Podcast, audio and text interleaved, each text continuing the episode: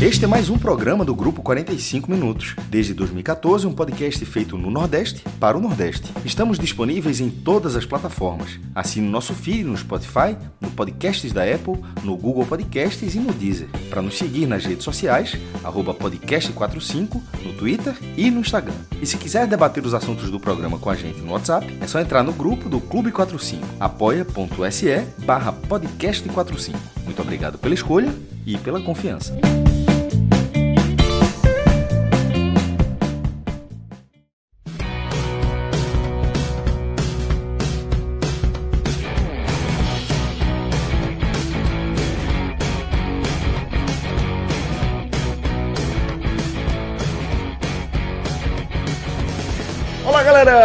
Começando mais um Telecast. Eu sou Celso Shigami e daqui a pouco vocês vão começar a ouvir um programa que a gente transmitiu ao vivo no canal da Twitch da Copa do Nordeste, parceiraço aí do grupo 45 minutos, tá? Nesse programa contei com as participações aí, as companhias dos meus queridos Tiago Minhoca, Cauê Diniz e Fred Figueroa, a live que teve direção de Danilo Melo e a edição de áudio quem está disponibilizando esse programa, esse conteúdo aqui para vocês em formato podcast é nosso querido Clisman Gama. E eu vou adiantar, tá? Aquele spoiler massa que vocês vão ouvir um, um dos grandes programas que a gente gravou nos últimos tempos. Daquele jeito, tá? Quase de forma despretensiosa, colocamos um assunto importante ali na pauta e que acabou se desdobrando num debate bem interessante. Esse programa aqui a gente, obviamente, também discutiu o momento do Ceará a partir do empate em 0 a 0 com o líder do Campeonato Brasileiro, o Red Bull Bragantino, tá? A gente foi para uma visão além da partida em si para analisar o momento do Ceará e a participação de Guto nesse processo. Tá? Na sequência, o assunto principal acabou sendo é, um desdobramento de um post de Paulo Vinícius Coelho, comentarista Paulo Vinícius Coelho, é, que repercutiu bastante ao longo do dia. Eu tenho certeza que vocês vão curtir bastante, certo? E antes de a gente abrir aqui a nossa pauta, de deixar vocês com o programa, é, quero só mandar um abraço para os nossos amigos da CCTS, velho, aquela galera que consegue deixar a turma mais apresentável, né? Que veste os integrantes do 45 Minutos na nossa live, tá? E eu até recomendo que vocês sigam a CCTS no Instagram, CCTS Oficial, para vocês verem o que a gente sempre fala, né? Como as estampas das camisas são sempre muito legais, são sempre muito bonitas, de muito bom gosto, com aquela pegada de humor, mas também com a pegada de orgulho da nossa região. Tenho certeza que você vai se identificar, tá bom? CCTS Oficial lá no Instagram. E agora fiquem com um programa. Um ótimo programa para vocês.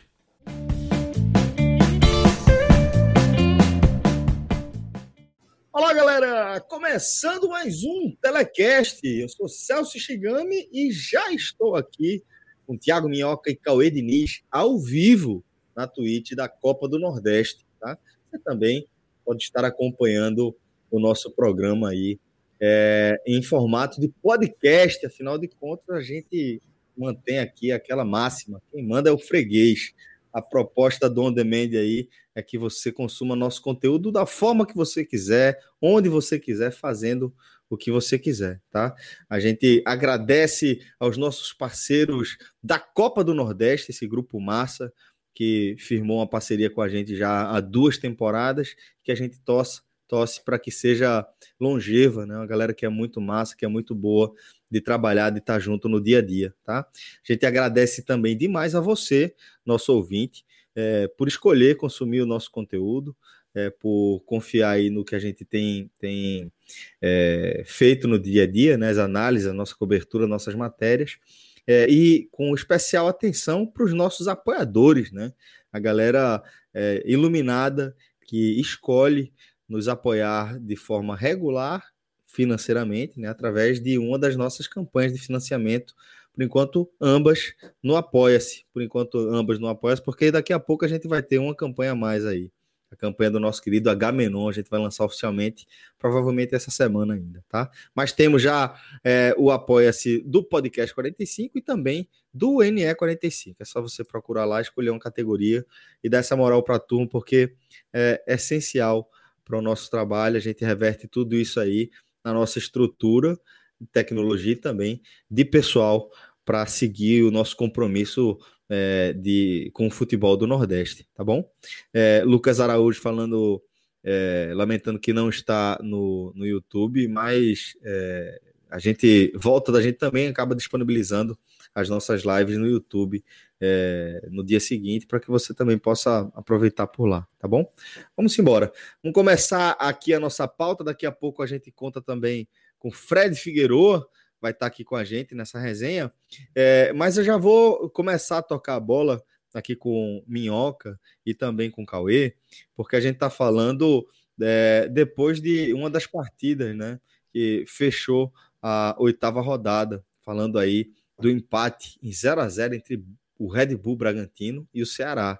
O Bragantino que segue como líder é, isolado da Série A e que teve interrompida aí uma sequência de quatro vitórias, incluindo a dupla é, de favoritos ao título da edição 2021 da Série A, o Flamengo e o Palmeiras, né?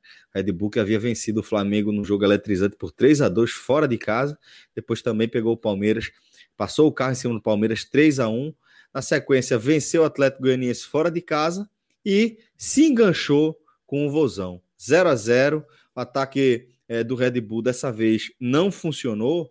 E aí, Minhoca, é, eu acho difícil a gente enxergar de outra forma, se não entender que o Ceará realmente vive um novo momento. E, é, no, do meu ponto de vista, isso parte de uma retomada de Guto Ferreira às origens. Né? Guto Ferreira é, com mais atenção ao seu sistema defensivo, seu sistema de marcação, cedendo mais a posse de bola ao adversário é, e sendo um time competitivo. Então, acredito que a gente pode estar tá enxergando, Minhoca, o efeito dessa mudança, dessa decisão de Guto Ferreira. Queria saber como você enxerga não apenas o momento do Ceará, se de fato a gente pode é, enxergar como uma nova fase, um novo momento, com incêndios apagados aí, e aqui você atribui esse novo momento, companheiro. Então, fala Celso, Cauê, todo mundo está acompanhando aqui mais um telecast, né, por nós. Cara, eu acho que o Ceará mudou, claro que mudou. É, quando eu cheguei a falar que eu não conseguia ver mais perspectiva com o Guto Ferreira, era porque quando, quando eu fosse é, esperar uma melhora, não seria algo para chamar tanta atenção. Então, assim, o que o Ceará fez, isso eu cheguei a falar isso antes da sequência pesada que o Ceará teria, né? Que foi no momento em que o Guto ficou muito mais ameaçado. Ele teria Internacional, depois o Atlético Mineiro, depois o São Paulo e o Red Bull Bragantino.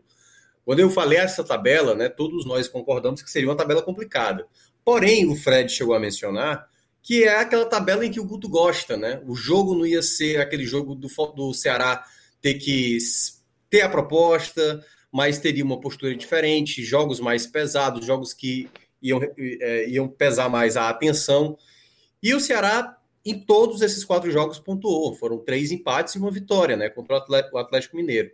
Então, assim, houve uma, uma mudança a ponto de sair de um momento de pressão para um momento de estabilidade ainda, e eu não sei se isso vai acontecer, é, ainda não está naquele ponto de que é um time que o torcedor, eu acho que boa parte, né? Claro que há torcedores que analisam de diversas formas, não acho que é um time ainda que consiga agradar. Os jogos do Ceará, por vezes, hum, tem momentos que é um jogo mesmo sem acontecer nada, que é um pouco do estilo do Guto Ferreira, se você olhar na história, né, do, do próprio da carreira do Guto Ferreira, tirando até o bom trabalho que ele fez em 2020, você vai trazendo outros trabalhos. Isso. Jogo, né? é, é, muito, é, muito, é muito parecido, assim, por vezes, o, o jogo do Guto.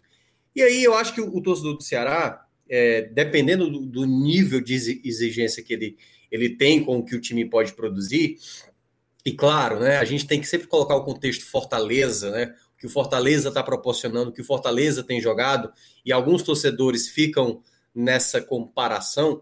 Eu acho que o Ceará ele tem ainda a melhorar. O Ceará ainda tem a crescer. E eu acho que o grande ponto do Guto para conseguir sair daquela situação de um mau futebol, um time que não tinha reação e que as coletivas eram perdidas e que dizia que não tinha, não tinha pressão nenhuma. A primeiro, o primeiro ponto que eu destaquei há alguns jogos atrás era exatamente a questão de reconhecer. Reconhecer que o time não estava jogando bem. E a segunda era tentar mudar. O Guto ele não fez nenhuma variação tática. Ele simplesmente fez novamente trocas de peças e nessas trocas de peças se encontrou um time mais equilibrado. Né? Manteve a linha defensiva, Luiz Otávio ainda não retornou, então é, Gabriel Lacerda se estabeleceu ali na defesa ao lado do Messias. Dos volantes, houve uma troca, Oliveira que não vinha rendendo, tentativas com o Charles que acabaram não rendendo, e o Charles, né, durante essa semana, foi vendido, o que muda também um pouco o panorama para o Ceará, para o fim até da temporada, que acho que perdeu uma peça que não é que não era titular hoje, mas é uma peça que sempre você puder acionar, né? Eu acho que é uma Sim. peça importante. E o Marlon acabou sendo esse equilíbrio hoje para o Ceará, né? Marlon juntamente com o Sobral. E na frente a gente viu a saída da, da titularidade do Vina. O Vina se tornou reserva, apesar de hoje ter jogado como titular, né? E ter estabelecido ali Mendonça, Jorginho com Lima e o Saulo Mineiro efetivado no ataque, até porque vários jogadores do ataque tiveram questão de Covid, de lesão, e o Saulo se estabeleceu ali até por ter marcado gols.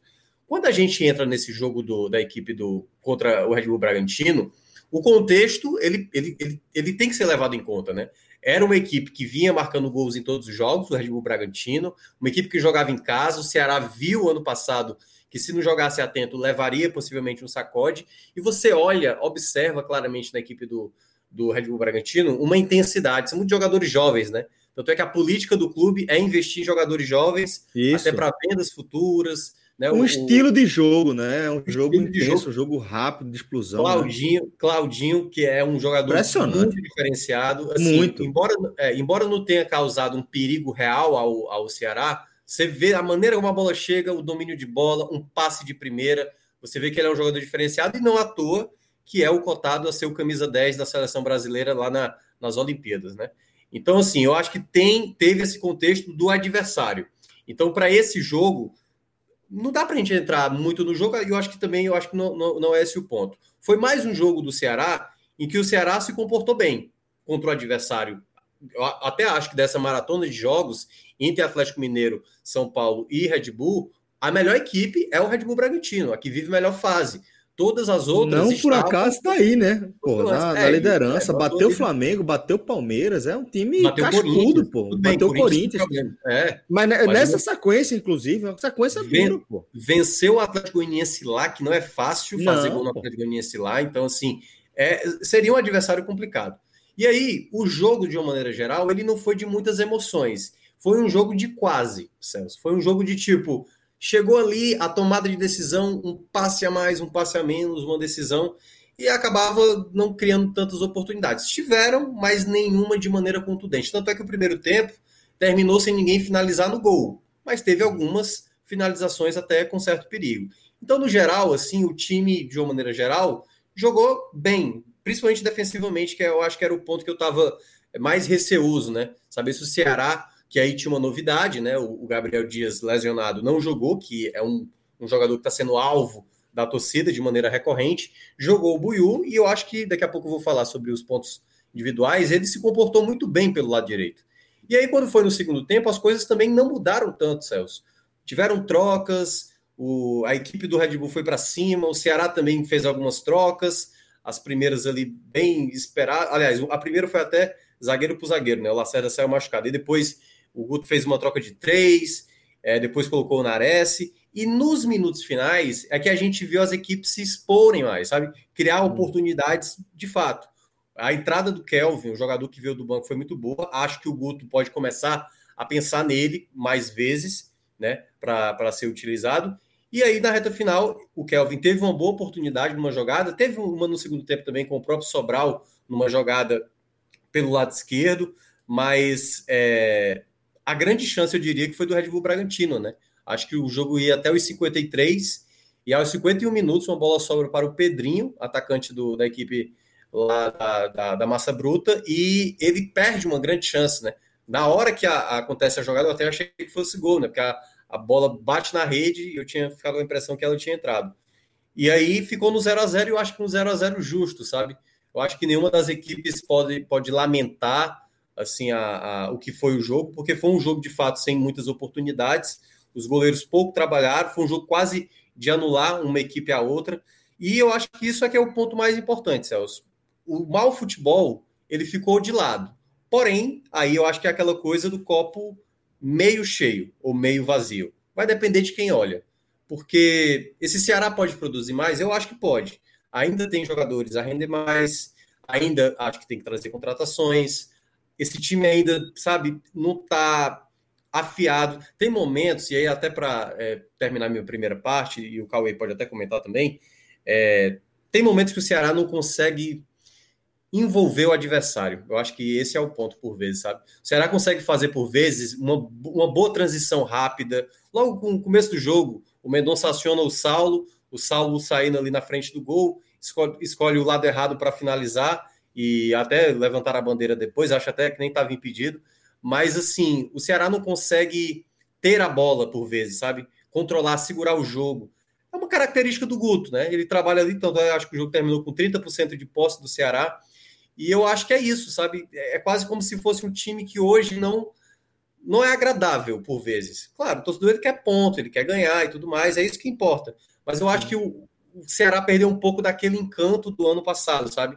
De uma equipe que até tinha muita movimentação, nem tinha tanta posse, mas tinha muita movimentação. E eu acho que esse é Tem o muita ponto. passagem, hoje, o Ceará, né, o Ceará. É, é, hoje o Ceará é um, é um time do copo meio, e esse meio você pode olhar de todas as formas meio cheio ou meio vazio, vai depender do que você espera desse Ceará. Eu acho que tá mais para meio cheio.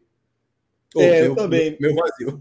A minhoca acho que tá mais para meio vazio. Eu acho que, é. que tá pro meio cheio na seguinte perspectiva. Eu adoro a, a, a, sutileza da nossa, da nossa divergência aqui no 45 minutos, né? A, o preciosismo. Mas é, para passar para Cauê, eu diria que a, a análise de minhoca foi bem precisa do cenário do Ceará, das mudanças que aconteceram, como elas se justificam pela, pela, pela nova escalação, pela nova formação e principalmente pela nova proposta do Ceará. É, mas a impressão que eu tenho é que é mais um passo para trás que o Ceará está dando para um terreno onde ele tem segurança, onde Sim. ele conhece bem, onde ele vai conseguir tomar uma base firme para dar um próximo passo. Ele havia dado já esse próximo passo, mas isso colapsou. Em algum momento, esse trabalho deixou de funcionar. E eu entendo que, é, neste momento, o, o ponto do Ceará é realmente ali dessa, desse meio do quadrante desse gráfico. Só que eu acredito que é um gráfico ascendente, sabe, Cauê? Por isso que eu analiso como acredito que é o copo meio cheio pelo momento, pela soma dos momentos, eu realmente enxergo que é Guto voltando às origens dele, voltando a ser o Guto que a gente sempre conheceu. Que ele não, ele deixou de ser porque funcionou o passo que ele deu para frente no trabalho em relação ao Ceará. Eu tô vendo o Guto como nunca, é um venturismo, só que é de Guto. Pragmático já. ao extremo. Ah, o Guto sempre foi um cara pragmático. super pragmático. Era um cara que no esporte, também no Bahia, irritava muito a torcida quando ele tinha o resultado. Foi não é um resultado garantido. dois clubes por conta disso. Exato. Ele 1 a 0 é goleada. Para Guto sempre foi muito disso. 1 a 0 goleada. E isso irritava o torcedor do esporte quando ele passou por, Gutinho, por aqui. Ó, E irritava o torcedor do, do Bahia. Né? É, e todo mundo gosta. É um cara super de boa, mas eu gosto dessa leve, também. O Gutinho, mas... para mim, é isso aqui. Eu gosto é. dessa visão. Eu, é, é, é e, para deixar claro, que às vezes a turma pega no meu pé por conta disso. Não é que eu gosto dessa visão porque eu prefiro esse futebol. Porra, claro que não, velho. Eu, eu amo ver a seleção brasileira, eu gosto da seleção brasileira, eu gosto de ver é, jogos de alto nível, jogos de futebol europeu. Você vê a Eurocopa hoje, porra, a beleza de você ver, tudo é. funcionando encaixadinho. Mas eu estou falando da perspectiva dos clubes que a gente acompanha de perto. São clubes que não têm, é, na maioria das vezes, é, de, de, padrão, não conseguem estar no nível técnico à altura dos adversários que ele encontra. Por isso que eu entendo que é uma decisão que eu compreendo, aceito e que abraço dentro dessa perspectiva.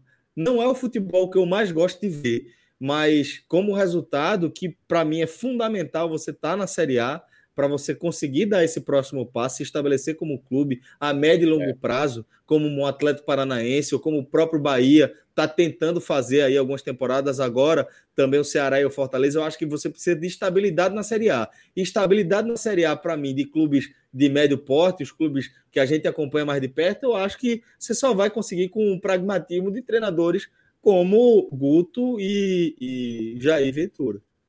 Ou, ou não só, mas, mas com mais facilidade. E ele tinha, assim, eu acho que aí tem um, um parênteses bem substancial. Ele teve no ano passado uma figura como Vinícius, né? Eu não consigo chamar Vinícius de divina. Então é um é. cara que. É, é, essa questão é, é bom diferenciar. No passado ele teve Vina é, e esse ano ele está tendo ele teve Vinícius. Vina. Então é um cara que ele terminou puxando tanto o time para cima, uma temporada fora do comum do, do Vinícius, Verdade. que Guto talvez não ficou meio que sem armas para tipo, ele não podia doutrinar o time tolhendo Vinícius. Porque Vinícius por si só carregava aquele time, claro, tinha as outras peças que ajudavam muito, mas Vinícius carregou muito aquele time nas costas.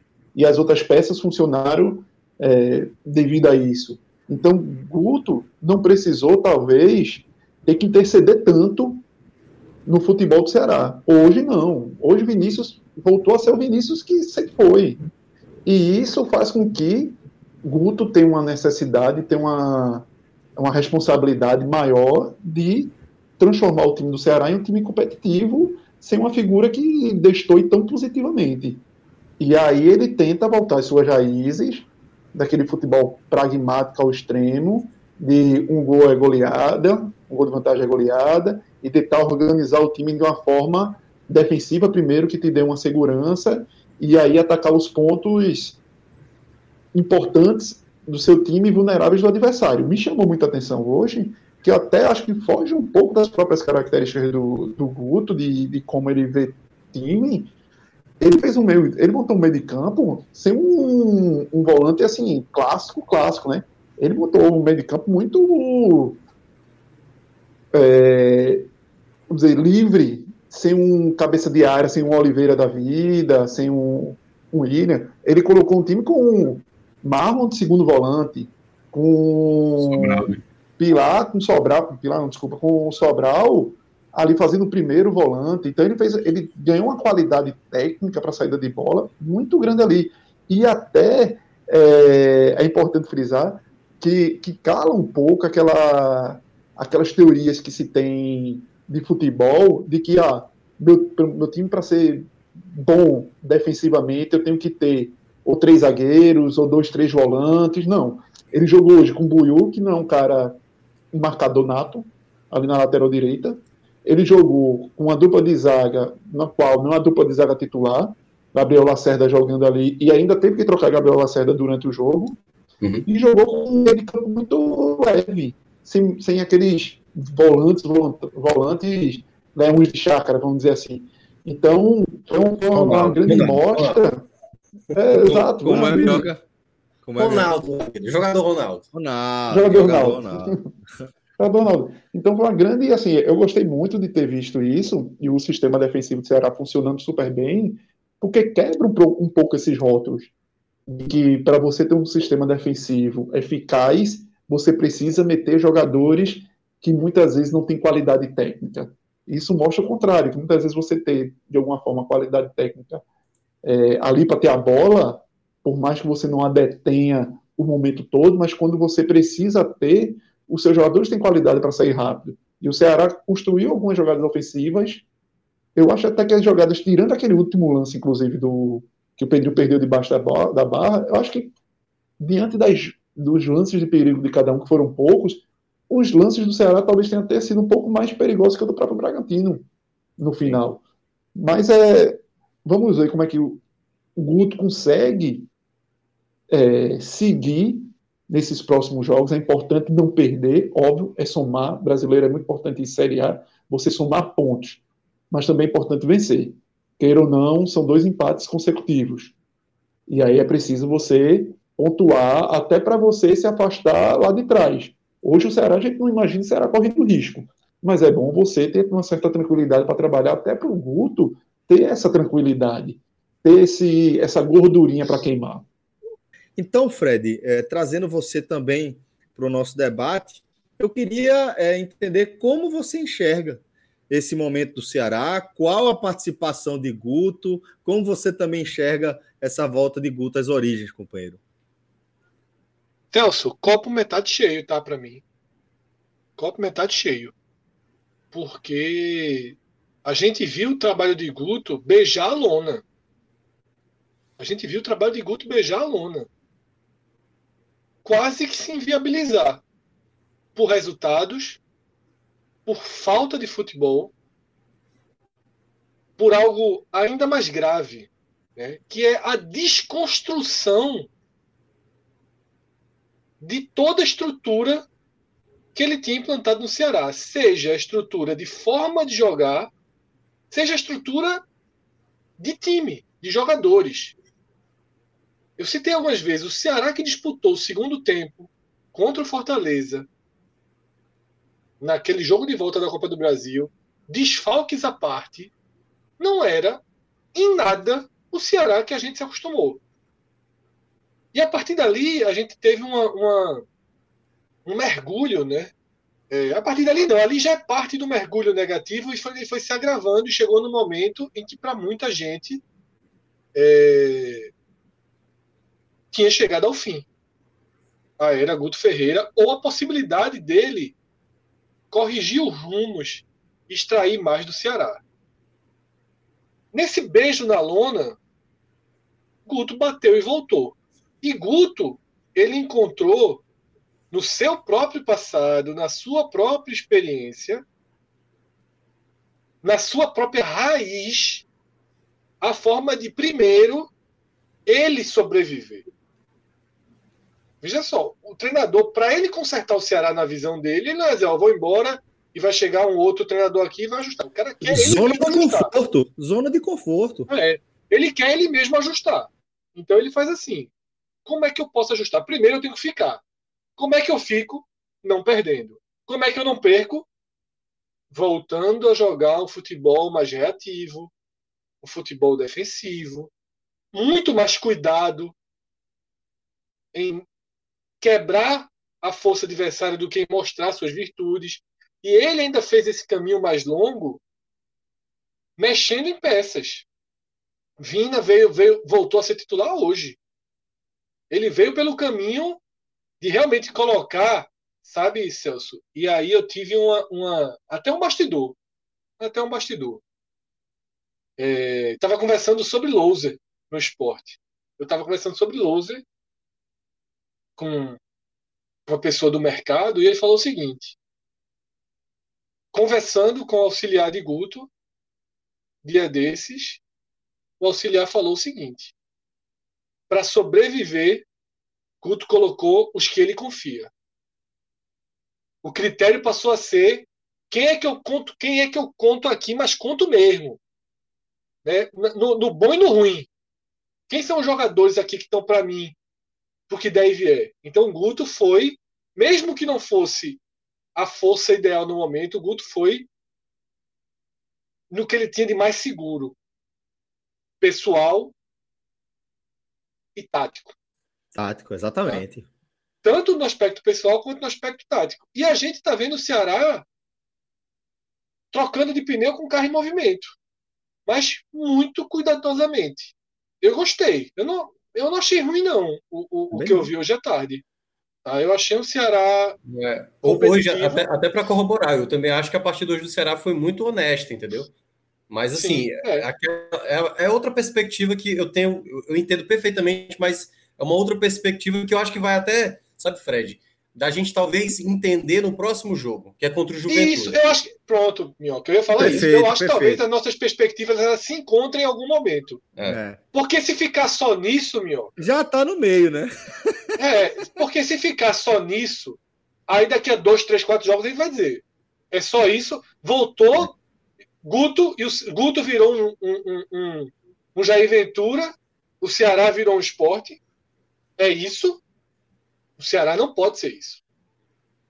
O Ceará tem uma folha quase duas vezes maior. Um uma estrutura técnico que, pelo amor de Deus, o pé uma direito. É, uma estabilidade financeira maior, uma estrutura técnica melhor montada. Um elenco muito mais encorpado, ainda que hoje não tenha jogadores para duas posições. É. Ceará simplesmente não tem jogadores para duas posições. Ceará não tem lateral direito. O reserva, Buiu, para mim é ok. Mas o Ceará não tem lateral direito. E o Ceará, o melhor centroavante do Ceará, ele é reserva do improvisado, né, que é Kleber. Ele é reserva do improvisado. Ele é reserva de Viseu, ele é reserva de Jael, ele é reserva de Saulo. Ele vai ser reserva de todo mundo. E aí entra e é expulso. aí vai saindo daquele eixo de confiança de Guto que eu acabei de citar, né? O cara que entra e não entrega, né? O cara que entra e é expulso, desconcentrado, duas faltas absolutamente tolas, né? Mas Celso, eu considero, eu considero que o Ceará parou de perder, se manteve numa situação de tabela boa, pronta para uma recuperação. O Ceará está pronto para a recuperação. A recuperação, eu não imaginava que ela viria hoje. Quem viu nossa live de ontem viu o quanto a gente não imaginava que, que seria é, hoje. Você né? apostou, né? Isso, foi, isso. Gente... foi muito, mas isso aí a gente. A gente a gente deixa para nossa live. Para amanhã a gente, a gente passa limpo. Foi muito, foi, foi um zoológico. Mas. Vamos buscar. É porque, é porque a, gente, a gente fez uma soma interessante. A gente fez dois peixes e dá um lobo guará, entendeu? Mas foi basicamente isso. e tirou o rabo do lobo guará. Foi um lobo guará sem rabo. mas, mas foi buscar. E amanhã, amanhã a gente passa, passa limpo isso. Mas então, Celso, respondendo é isso. Copo para mim. Concordo que o copo está na metade. Exatamente como, como uhum. foi, foi apresentado para mim a solução. Mas sou fire, né? De raiz, de origem. E, e de butista. butista. E ainda sou butista, né? Butista, e ainda sou butista, né? É. então é. São duas características muito fortes minhas para abandoná-las. Né? Então. Fred é goleiro, pô. Fred é goleiro. É. Goleiro passa só atrás. E ainda sou, e ainda sou. Veja só, eu sou fire, gutista e retranqueiro. É, então, é goleiro. Muito. Fred Bom, pensando dele, defesinha arrumada, seu é, perigoso, é, luva limpa. Cauê, eu adoro, eu adoro, eu adoro o jogo sem levar contra-ataque. Eu odeio contra-ataque. Eu odeio ver meu time levando contra-ataque. Lembra lá, pensa uma coisa que me incomoda. Pensa uma coisa que me incomoda. Eu gosto de joguinho assim, ó. Também. Agora, o Bragantino, o Red Bull Bragantino, ele é chato, né? Porra. Ele mesmo numa partida ah. pouco pouco inspirada, né? inspirada, com a intensidade abaixo do que a gente já viu, mesmo assim, é incomoda. Chato. chato. Incomoda. Ó, Fred, é, é, eu acho que vai, a gente vai ter que ver o seguinte: a gente vai ter que ver uma mudança de vento para tirar o Red Bull da disputa de título. Vai ter que ter uma mudança de vento. É Claudinho sair. Claudinho fora, né? Para é, a Olimpíada. É. é, é essa questão é. O que pode acontecer. Claudinho é fora para a Olimpíada é chato. É chato. Porque perde muito. Perde muito, muito. É muito diferente. Toda e jogada quebra a linha. É, existe uma tendência que alguns times têm feito, tá? E o Red Bull Bragantino, ele é o melhor exemplo disso. Que é posicionar o ponta pisando na linha de lateral. Né? Isso muito tem aberto, sido uma né? tendência, muito aberto. Para abrir o campo, né, Arthur, né, Fred? Dá espaço. Arthur, né? Arthur joga ah. muito aberto. Arthur joga muito aberto. E a Derlan vem quase por dentro. Quando, quando, quando o Red Bull ataca, o lateral, muitas vezes, ele parece um volante. Chegando ali no apoio do ponta. Joga muito aberto. Arthur é. joga pisando na linha, pô. Teve um jogo um dia desse que eu, eu não me lembro qual foi o jogo que eu vi isso. De um treinador cobrando que o seu atacante de lado pisasse na linha. Tem sido a tendência de alguns times. Né? Esse, esse atacante de lado ultra aberto. Mas hoje me chamou a atenção a construção da saída de bola com a Derlan vindo um pouco mais por dentro. Então você acaba fazendo um ataque espaçado no campo todo. Parece um, um, um, uma linha de frente de um exército, sabe? Porque abre o lateral, aí encosta alguém do meio, faz uma triangulação, o lado fica muito aberto. Tá? Bruno Pacheco sofreu hoje, sofreu. Sofreu para segurar. Sofreu, conseguiu retardar ao máximo o amarelo. Sofreu para segurar. Né? E isso, oh. repito, né, com a inspiração e sem o centroavante, viu? Eu fiquei também enxergando isso. Disse, se, o, se o Red Bull. Eu fiquei, hoje tive uma divagação. É merda, pô. Tu é doido. Sabe qual foi a minha ah, divagação, Celso? Ítalo é fraco Bull, demais, pô. É. Se o Red Bull chega dois anos antes no Brasil, ele tinha contratado Arthur Cabral. Aí, Imagina esse time. É, eu, fiquei, eu fiquei assistindo Era o jogo. Encaixado demais, viu? Era encaixado eu, fiquei, demais. Eu pensei nisso, Celso, porque é o único clube do Brasil ali, né? Que poderia ter feito aquele tiro naquele momento. O Arthur Cabral estava ali no, né? Foi sim, no Palmeiras, sim. Tal. É a cara dele. É a cara, é exatamente. Cara. Você pegou, é a cara do Red Bull.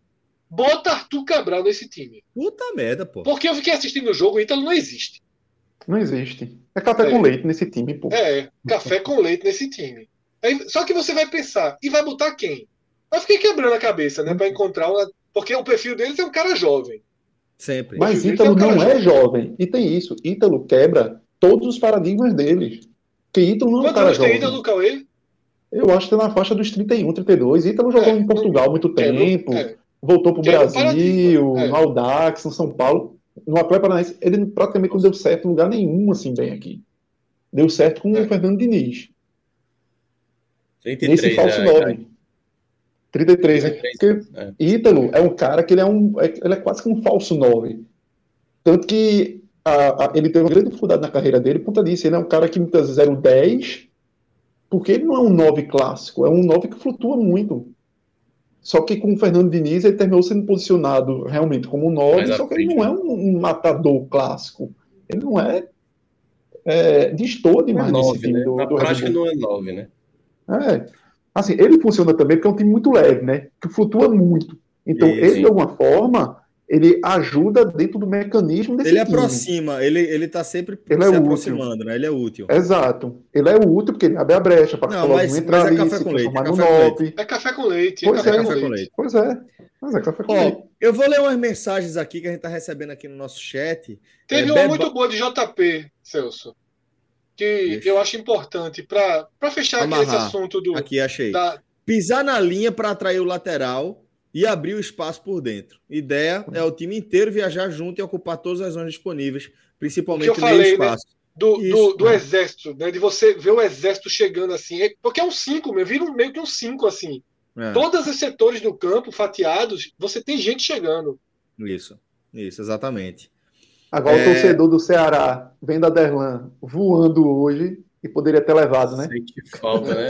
E, meu amigo. Perdeu a oportunidade. É, Bebastos está falando. Também não sou fora Guto. Inclusive, hoje ele foi bondoso ao tacar a Vina como titular novamente. Ainda acho que o Jorginho merece mais no momento. Sim. É... Deixa eu ver aqui. É um problema, né, Celso? Veja só. É um problema. Sim, de sim. De quase sim. meio milhão de reais. Exato, exatamente. Celso, Perfeito. É... A gente já debateu isso algumas vezes. A gente já debateu isso algumas vezes. Ah. Tem um exemplo, né? Tem um exemplo. Alguns, alguns torcedores se incomodam. Ah, toda vez que vocês falam disso, vocês citam o esporte. Mas é óbvio que tem que citar o esporte. Porque foi o clube que chegou mais perto da mudança de patamar. Até hoje, né? Que é aquele Isso. esporte ali de 15, 16, 17. 15, 16. Né, que parecia uma mudança de patamar no futebol do Nordeste. E um dos pontos que eu sempre uso para ilustrar os erros que implodiram aquele esporte. Eu não estou dizendo que o Ceará vai implodir. Até porque o exemplo do esporte já existe. Isso é fundamental para que os outros não sigam. Eu acho que o próprio esporte nunca mais vai seguir o seu exemplo. Tá? E ah, muita, muita gente argumenta o seguinte, mas o Ceará paga 400, eu não sei quanto é o salário de Vina. Né? Foi dito por Robson de Castro que era o maior do Nordeste. Então, se Rodriguinho é 400, a gente, por isso que eu falo, quase meio milhão. Né? Se Rodriguinho e Gilberto estão na casa dos 400 e ele falou que é o maior do Nordeste, é pelo menos 410. Isso. Né? Então, é... Ah, o Ceará pode pagar. Na época, o Sport também podia. Os caras saíam em dia. Mas o grande problema é que um clube os nossos clubes só podem pagar esse valor para quem decide. Só podem pagar esse valor para o cara que Fred. entrega o tempo inteiro. Para o Diego Souza ou para o Vina do ano passado, pro, né? Para Gilberto. Para Gilberto. O próprio, Rodriguinho é, o próprio Rodriguinho é pesado, mas tem sido melhor desde a reta final. Né? Ele é regular, 2021, pelo menos. É, é, 2021 é acima de 2020. É, Seja 2020, do... A primeira parte de 2020, Rodriguinho, não se paga É porque a segunda nenhum, foi né? em 2021, por isso que eu... verdade, foi a verdade. temporada 2020 em 2021. Verdade. Mas mesmo assim, eu acho que não se paga, viu? Mesmo assim, não. Mas aceitável, é aceitável. Mas é. dos que se pagaram, vai ser Gilberto, Diego Souza, aquele Diego Souza e Vina. Aquele porque... André, aquele André. Também, exatamente. Exatamente. Naquele mesmo momento, né? É. É, e Vina, não Vinícius desta temporada. Né? E aí, Celso, por que incomoda? Porque é uma pressão. Uhum. É uma pressão, pô. Vina no banco incomoda, pô. Demais. É desconfortável. É um problema, né, Fred? A gente é, sempre... é desconfortável para Vina, é desconfortável para Guto, é desconfortável para Robson de Castro, é desconfortável para o torcedor, porque você sempre vai imaginar que é Vina. E isso. essa mudança de nome ajuda demais a gente explicar isso, né? É, você, vai, você vai sempre pensar que quem está no banco é Vina. Aí ele entra e é Vinícius. E Cássio Cardoso, numa das nossas lives, comentou muito bem: ele precisa voltar a ser Vinícius. Porque o Vinícius é uma boa para três ruins. Isso. Entra no segundo tempo e muda o jogo. Esse é o Vinícius de sempre. Exatamente. O reserva útil. O Exatamente. ótimo reserva. Porém, o reserva caro. Por que Vinícius não ficou no Bahia? Porque ele ganhava 200 mil. E jogava segundo tempo. E jogava segundo tempo. Quando pedia ele, quando o jogo não eram três substituições. Quando o jogo não pedia, então o Bahia estava ganhando ali, ele não entrava. Mas acontece que ele, ele, ele respondia, né? Ele costumava é. corresponder, né? É porque então, ele é um Bahia... jogador de característica que, que para o segundo tempo, ele sempre vai ser interessante. É um jogador com capacidade de finalização, um jogador forte, um jogador que consegue ter, dar drible também, que consegue dar passe. Então, é um jogador de características muito interessantes, pô. Isso. Então, assim, incomoda ter no banco. Então, é claro que Guto vai sempre pular etapas e vai sempre dar uma chance a mais do que daria a Kleber. Aí, Kleber, por que Guto não, não tem um, tem um, um, um muro para colocar Kleber de titular? um muro intransponível. Mesmo tendo usado o Kleber titular no passado e tendo respondido, assim, Kleber demora a ter a chance. É diferente. É diferente, é confortável ter Kleber no banco. É, é, é, é fácil ter Kleber no banco. Tá? E Jorginho, eu também acho que Jorginho é um bom reserva de Série A. Para o nível que a gente está falando, certo? Uhum. É importante sempre, é muito importante situar isso. Eu, quando eu falo Ceará hoje, eu falo de quem quer brigar pela oitava e pela nona vaga. Certo? Eu sei que o objetivo número um é, é ficar. Eu sei que o objetivo número dois é ir para a Sul-Americana. Mas existe o grande objetivo.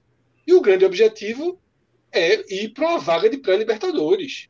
É claro que é. Ninguém vai ficar dando entrevista disso, mas é claro que é. É acessível. O Ceará no passado patinou boa parte do campeonato e quase chega e quase chega na reta final, cometeu algumas, algumas falhas em jogos cruciais e não chegou. Tá? Então, assim, Jorginho ainda é um bom reserva. Jorginho é um bom titular para o Atlético Goianiense. Jorginho é um bom titular para o esporte. Jorginho é um bom titular para o Juventude. Jorginho é um bom titular para esses seis clubes. É. Tá? Para esses seis clubes. Nos outros, ele. Eu queria eu acho que o Bahia queria ter Jorginho como reserva. Eu acho que o Fortaleza queria ter Jorginho como reserva. Sabe? Sim, sem dúvida, Fred. Sem dúvida. Nesses Características times, inter... é, interessantes, interessantes, entrega. É um cara sério, tá? É um cara sério. Mas é um cara é que Regis, o time precisa jogar por é ele. ele é, é, Mas é um cara que, dentro do esquema, ele tem que ser o, o craque, de alguma forma, do time. Ele sempre se deu bem nesse, nesse contexto. Dele ser o cara, o cara do time, que a bola passa por ele. Ele não é o cara é, do futebol tão operário, mas também ele não é esse cara desagregador, ele topa estar tá no banco, como está aí sem chiar. É.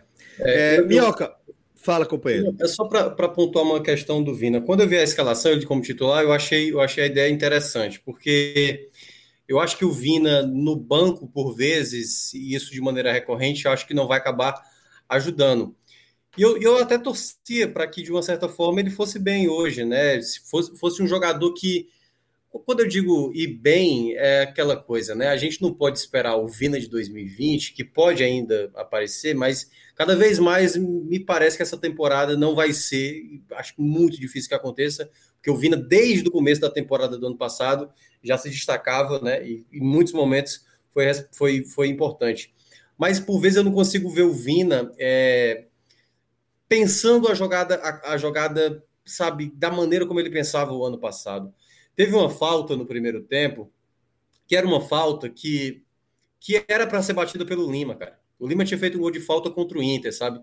Eu entendi ali o momento, o Vina queria, sabe, bater uma falta, tentar criar uma oportunidade real para ele, mas eu, eu, acho que o momento ali, eu acho que por vezes o Ceará é, ele, ele tá jogando bem, ele tem um momento bom, por exemplo, os cinco primeiros minutos do Ceará marcando em cima. Teve um momento, o Cauê deve ter acompanhado o jogo, o Ceará colocou sete jogadores no campo de defesa, lá no campo ofensivo, né? No campo defensivo da, da, da equipe do Red Bull Bragantino. Sabe, uma marcação bem encaixada do Guto, sabe? Sufocando o adversário, só três jogadores atrás. Eu achei brilhante essa maneira que ele pressionava o time. Mas o que, o que me incomoda, por, por eu olhar esse copo meio vazio, é que quando o Ceará tem a bola, o Ceará não consegue, sabe, segurar. Tem um jogador que poderia ser o Jorginho, poderia ser o Vina. Um jogador, sabe, que segura a bola e que sabe o tempo certo, a movimentação do time. Algo que não é para ser um time, sabe, toque de bola, a lá Barcelona, Espanha, não. É para ser um time que, por vezes, tem um momento disso, sabe? De controle da situação, sabe? Que, que vai mostrar para a equipe adversária. Claro que o contexto da partida hoje era mais complicado, mas assim, criar uma jogada bem executada, sabe? E por vezes eu não consigo ver esse Ceará fazendo isso. Eu vejo um time de boa pressão, pressionando, roubando uma bola, acionando rápido o time para fazer essa jogada de ataque. Mas assim, é, é, o que me, é o que me frustra um pouco vendo o jogo do Ceará, sabe? Porque no ano passado eu chegava a ver a equipe tendo essa tomada de decisão, mas sabendo construir, né? Teve um momento que o Lima foi muito importante. Acho que o Lima hoje é o jogador mais regular do setor ofensivo do Ceará, sabe?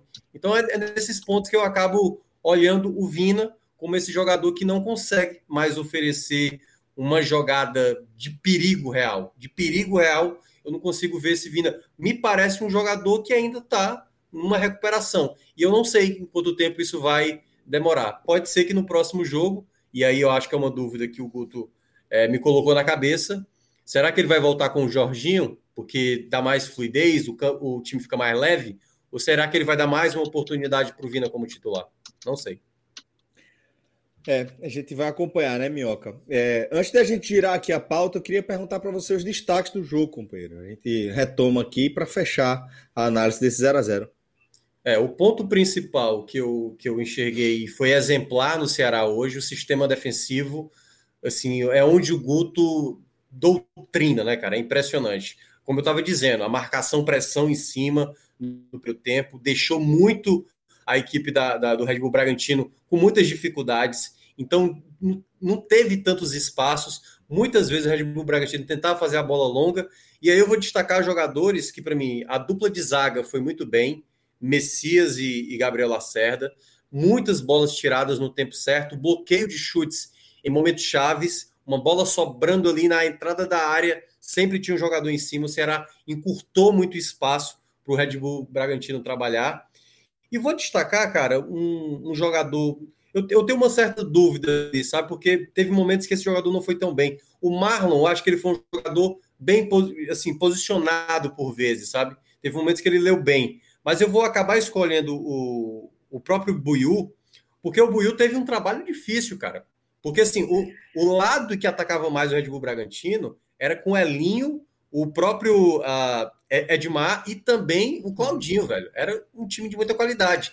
Então, por vezes, o Ceará fazia a reposição ali com o Lima, tendo o Charles por ali, e eu acho que isso faltou é, é, nos jogos anteriores, né? Quando você tinha Gabriel Lacerda ali fazendo das suas, né? Então, acho que o Buiu, acho que por esse jogo, não que seja uma garantia, eu sempre gosto de, de enfatizar quando um cara vai bem, a gente precisa de mais um jogo, um terceiro jogo, para a gente sentir isso. Mas é aquela coisa, né? Ceará tem que ir atrás desse lateral, já está há muito tempo. Eu cheguei a falar isso quando saiu o Eduardo, cara, sabe? Que nem era um jogador que a torcida nem sente falta, né? Tá lá no América Mineiro. É, mas é um jogador, é, aliás, é uma posição que o Ceará tem que, tem que buscar, tem que buscar logo um lateral com mais regularidade, sabe? Tá muito complicado ali. E o Buiu é um jogador que, para mim, se portou muito bem, porque ele pegou um desafio bem grande na minha avaliação. É, tem algum destaque negativo que você gostaria de, de analisar? Cara, eu não gostei do Mendonça. O Mendonça, curiosamente, ele deu dois bons passes no jogo. assim. O primeiro que foi para o Saulo, né, numa arrancada, muito bem acionado. E, e volto a repetir, para mim, eu acho que estava uma posição legal, porque o Saulo sai do campo de defesa.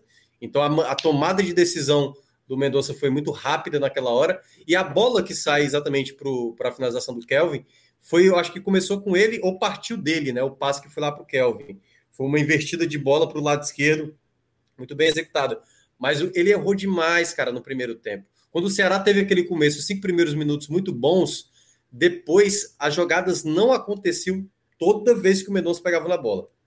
Passe errado, perda de bola, tomada de decisão errada, e ele vinha muito bem, ele vinha de três jogos bons. Para mim, a recuperação dele tinha sido muito boa, mas hoje ele voltou a apresentar uma queda de rendimento, mas para mim, eu acho que ele foi um jogador abaixo. O Saulo Mineiro teve muita tomada de decisão errada, assim, tomou a frente da jogada e aí ele escolheu o lado errado para preparar para finalizar. Essa primeira que ele recebeu no Mendonça, ele teve todo o corredor esquerdo para bater.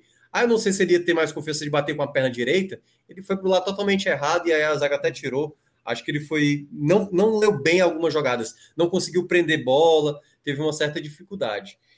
E teve um terceiro, eu não, não sei se eu consigo ter um terceiro assim, porque, por exemplo, o Sobral teve momentos que não me agradou, sabe? Teve outros momentos que o Sobral acho que jogou demais. Teve a jogada do, do no começo do segundo tempo, que ele faz uma bela finalização, dá um corte na, na, na marcação. É, mas eu acho que eu não consigo ter um, um Acho que se eu for ficar com o terceiro nome, o Kleber, né, cara? O Kleber conseguiu uma Se sinta obrigado, não. Aqui é só se você realmente achar que foi abaixo. O Kleber, o Kleber entra na partida, passa nem um minuto, ele toma um amarelo e depois bota a mão na cara do jogador e é expulso, sabe? Não. O cara tava. Ele lembrou o Quinteiro, né? O Quinteiro do Fortaleza, que ontem também voltou a jogar depois de muito tempo e foi expulso. O Kleber a mesma coisa. E aí, eu não sei né, como é que vai ser, porque Jael não foi relacionado, segundo o Ceará. É bom até destacar, o Ceará disse que é, não levou o Jael porque vai trabalhar com um jogo semanal com o Jael, só que aí já teve zum, zum, zum, né? Torcedor do Ceará até viu que ele apagou fotos da, com a camisa do Ceará, e aí muita gente especulando que ele pode estar de saída. Então, assim, tem muita coisa ainda nebulosa com alguns atletas. Ione Gonzalez hoje não foi listado, mas também não fez a menor diferença.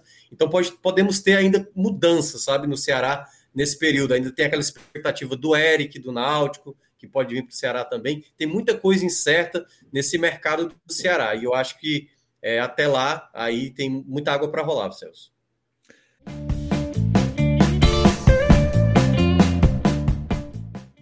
Mas antes do nosso próximo tema, Vamos lembrar aqui também que a gente tem um parceiro que nos orgulha bastante, velho, de estar aqui com a gente, falando da loja do condomínio. Inclusive, tive a oportunidade de passear ali pelos corredores da loja do condomínio e, velho, vou contar para vocês que é difícil sair de lá de dentro, porque lá você encontra absolutamente de tudo. É impressionante como a loja do condomínio joga em todas, tá?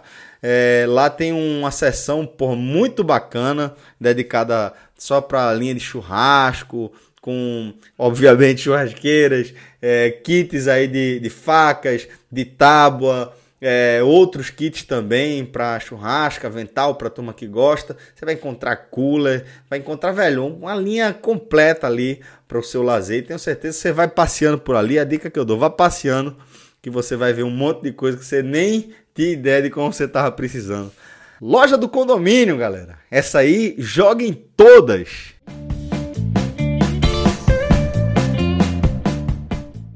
É, a gente vai seguir aqui com nossa pauta e para a gente passar para o nosso próximo tema. Neste momento, depois de oito rodadas na Série A e B, a gente tem São Paulo e Grêmio caindo e a gente tem Botafogo, Cruzeiro e Vasco fora da zona de acesso. Aí, Fred, é, a pergunta que eu faço para você é que leitura a gente pode fazer daqui, levando em consideração que a gente pode, de repente, estar tá vendo uma tendência. a partir da ausência né, daquela rede de proteção para os times que caem, e levando em consideração também que todo ano tem aquele time grande que acaba caindo, né? É, seus problemas, né, muitas vezes vão se alongando e você não consegue resolver. Celso, é, nesse mesmo dia que a gente tem esse cenário, PVC escreveu um texto que circulou muito, muito, né, no, no Twitter de torcedores do Nordeste, nos grupos de WhatsApp, no nosso grupo de apoiadores mesmo, o Clube 45, circulou demais. A verdade é que circulou mais o print do título do que o texto em si. Né? O, o título é o seguinte: SOS, Cruzeiro, Vasco e Botafogo. O Brasil não pode deixar os três gigantes seguirem para a morte. Foi, foi muita porrada nesse texto. Né? Muita gente sugerindo ou interpretando que PVC sugere um, uma virada de mesa, né? sugere algo que possa favorecer esses clubes. O texto ele, ele não passa nem perto de virada de mesa, passa perto de se pensar em algo que possa ajudar esses clubes, cita exemplos dos anos 80, de matérias feitas pela Placar para mostrar times grandes que viviam uma crise profunda mas cita que essas crises nos anos 80 eram muito menores e muito mais fáceis de serem contornadas do que as crises de do que essas crises agora e simultâneas né, desses três. Mas ainda assim, eu acho que esse texto PVC ele é um, um, um retrocesso, sabe, Celso? Porque a gente passa anos e anos e anos e anos enquanto consumidores. Eu não vou nem falar a gente enquanto produtor de conteúdo, tá? Vou passar Fred consumindo mesas redondas, colunas, revistas, jornais do eixo. Do eixo para o Brasil, né? Porque não é do eixo para o eixo, não é do Nordeste para o Nordeste. Tá? É do eixo para o Brasil. É uma pretensão nacional. E a gente passa o tempo todo. Cresci ouvindo discursos defendendo gestões mais corretas do futebol, mais modernas, regulamentos mais, justas mais até, né? estáveis, né? mais justos, melhor uso do dinheiro, menos loucuras. Tá? Crescemos ouvindo isso, crescemos ouvindo isso, lendo isso. E quando a gente entra numa era em que isso começa a sair do papel, em que o futebol brasileiro se estabiliza contra as viradas de mesa, em que o futebol brasileiro, muito pela capacidade de algumas gestões dos clubes, começa a se organizar, a gerar receitas para além da dependência da cota de TV. Quando a gente começa, a gente está no começo desse processo. Tá? E mesmo assim, esses três clubes citados foram, nesses anos todos até o rebaixamento, super protegidos pelas cotas de TV. E o Cruzeiro eu entendo. O Vasco eu entendo. Mas o Botafogo é um assinte o Botafogo ter a diferença. Não sei que ele não pode ganhar mais do que o, o Bahia, não. Ele não pode ganhar o abismo que ele ganha do Bahia, porque ele não tá, ele está muito mais próximo do Bahia do que do próprio Cruzeiro. Então, assim, uma rede de proteção gigantesca que sempre existiu, que ainda existe, essa rede não caiu. Não é porque acabou uma proteção, que é a proteção de cair para a Série B recebendo o mesmo dinheiro. Não é que acabou uma proteção que se abriu o universo e não existem outras redes de proteção.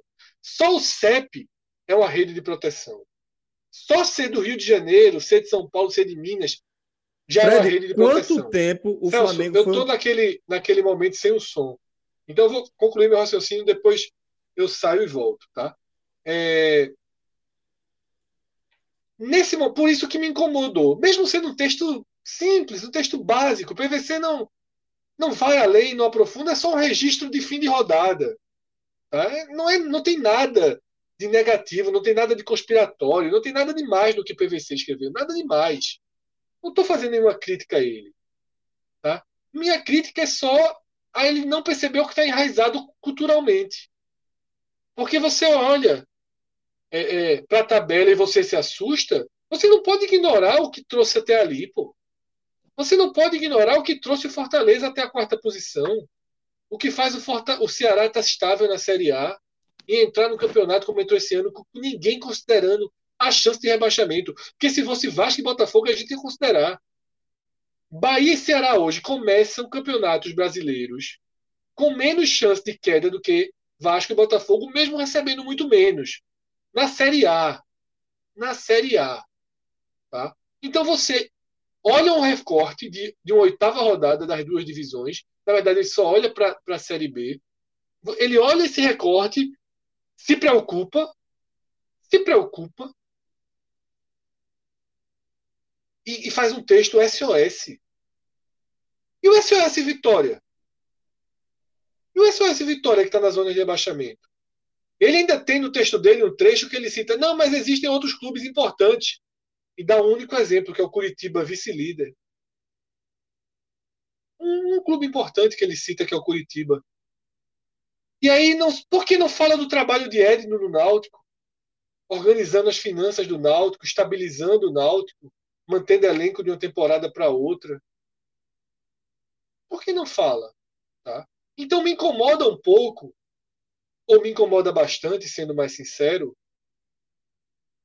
essa visão que para mim não é que é uma visão. Eu não estou reclamando aqui, ah, deveria estar falando do Vitória, deveria estar falando do Náutico e não deveria estar falando dele. Não sei que ele deve, que ele pode falar 95 ou 98% das vezes dos times do eixo. Ok, a gente fala aqui dos nossos, sem problema. O que me incomoda é tratar como um grave problema para exigir um SOS Algo que, na verdade, é o resultado, o saldo final de um processo que ele mesmo defendeu, porque todos os caras inteligentes, como o PVC é um cara inteligente, do futebol brasileiro, passaram anos e anos e anos e anos defendendo o futebol mais estável, futebol mais estruturado, um futebol minimamente igual. E não aguenta, pô. E não aguenta. Qual é o problema? Deixa jogar a Série B. E se cair para C, deixa jogar a Série C. E dá como exemplo que o Botafogo tem torcida em mais de 10 estados. Um pouquinho de nada de torcida em mais de 10 estados. Um pouquinho de nada. Segurada e sustentada por esse tipo de comportamento. Porque essa torcida em mais de 10 estados do Botafogo é menor que a do Bahia. É, ou é do mesmo tamanho, as pesquisas ficam ali né? Botafogo, Fluminense, Esporte e Bahia num bloco só. Pode pegar aí 14 pesquisas no blog de casa, tem todas. Esporte, Botafogo, Bahia e Fluminense, eles são o mesmo bloco, é 1,4, 1,5%. Eles formam o mesmo bloco. Pode ter em 10 estados.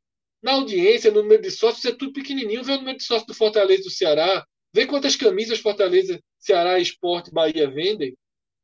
Vamos virar a chave, pô.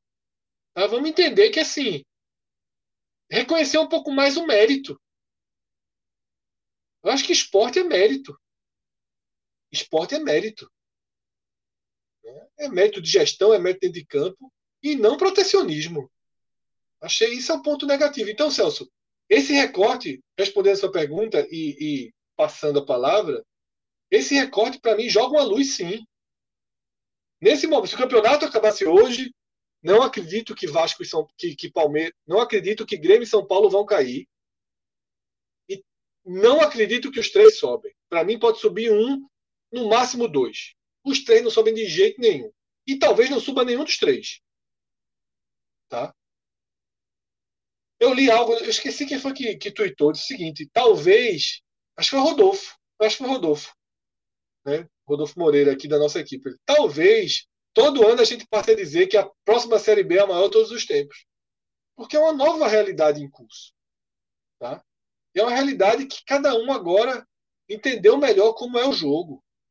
Cada clube, o Juventude, o Esporte, né, times frágeis, o Atlético Goianiense, entenderam como é o jogo, meu filho. Aprenderam com os erros próprios, os erros dos outros, os sucessos. Eles entenderam como é o jogo. Tá? E ao entender como é o jogo, é mais fácil disputá-lo. E a gente viu ano passado o instinto de sobrevivência do esporte, o instinto de sobrevivência do Bahia na reta final, tá? e o Vasco acabou caindo. Quando chegou, quando não sei o que, acabou caindo. Nem era um ano, nem era um ano que você olha para aquele time do Vasco e diz é um time rebaixado. Largou bem, nem era. Eu acho que cai, tá tendo outro debate, eu acho que cair quatro é pesado, sempre cai um que não merece. Eu sou dessa linha. Tem sempre um que você olha assim, porra, né, lutou pra cacete e tal. Poderia ser o Vasco do ano passado. Os outros três foram muito bem rebaixados. Né?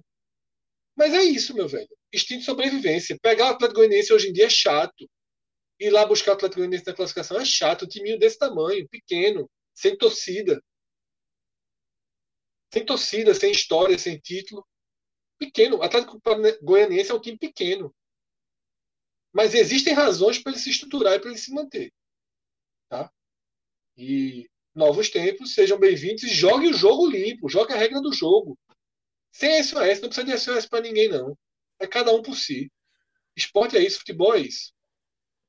É isso, Fred. É, ótima análise aí de Fred Figueroa. É, Cauê, queria é, passar para você também fazer a sua leitura é, dessa, desse retrato que a gente está vendo e pensar que de repente pode ser um, um longa-metragem por aí e de repente virar uma tendência, né? A gente vê cada vez mais é, clubes considerados é, da elite, ali do G11, é, frequentando ali a Série B, uma Série B com cada vez mais equipes que têm título nacional. Então, é, queria sua visão disso e queria só fazer um complemento, né? Que Fred comentou que o próprio CEP já garante um diferencial que traz um tanto de injustiça é, eu lembro muito do caso do, do da, da, longa parceria entre o Flamengo e a Petrobras. Né? O Flamengo, como um dos clubes, não lembro, não vou falar com precisão se era o maior, mas certamente estava entre os maiores devedores do futebol brasileiro.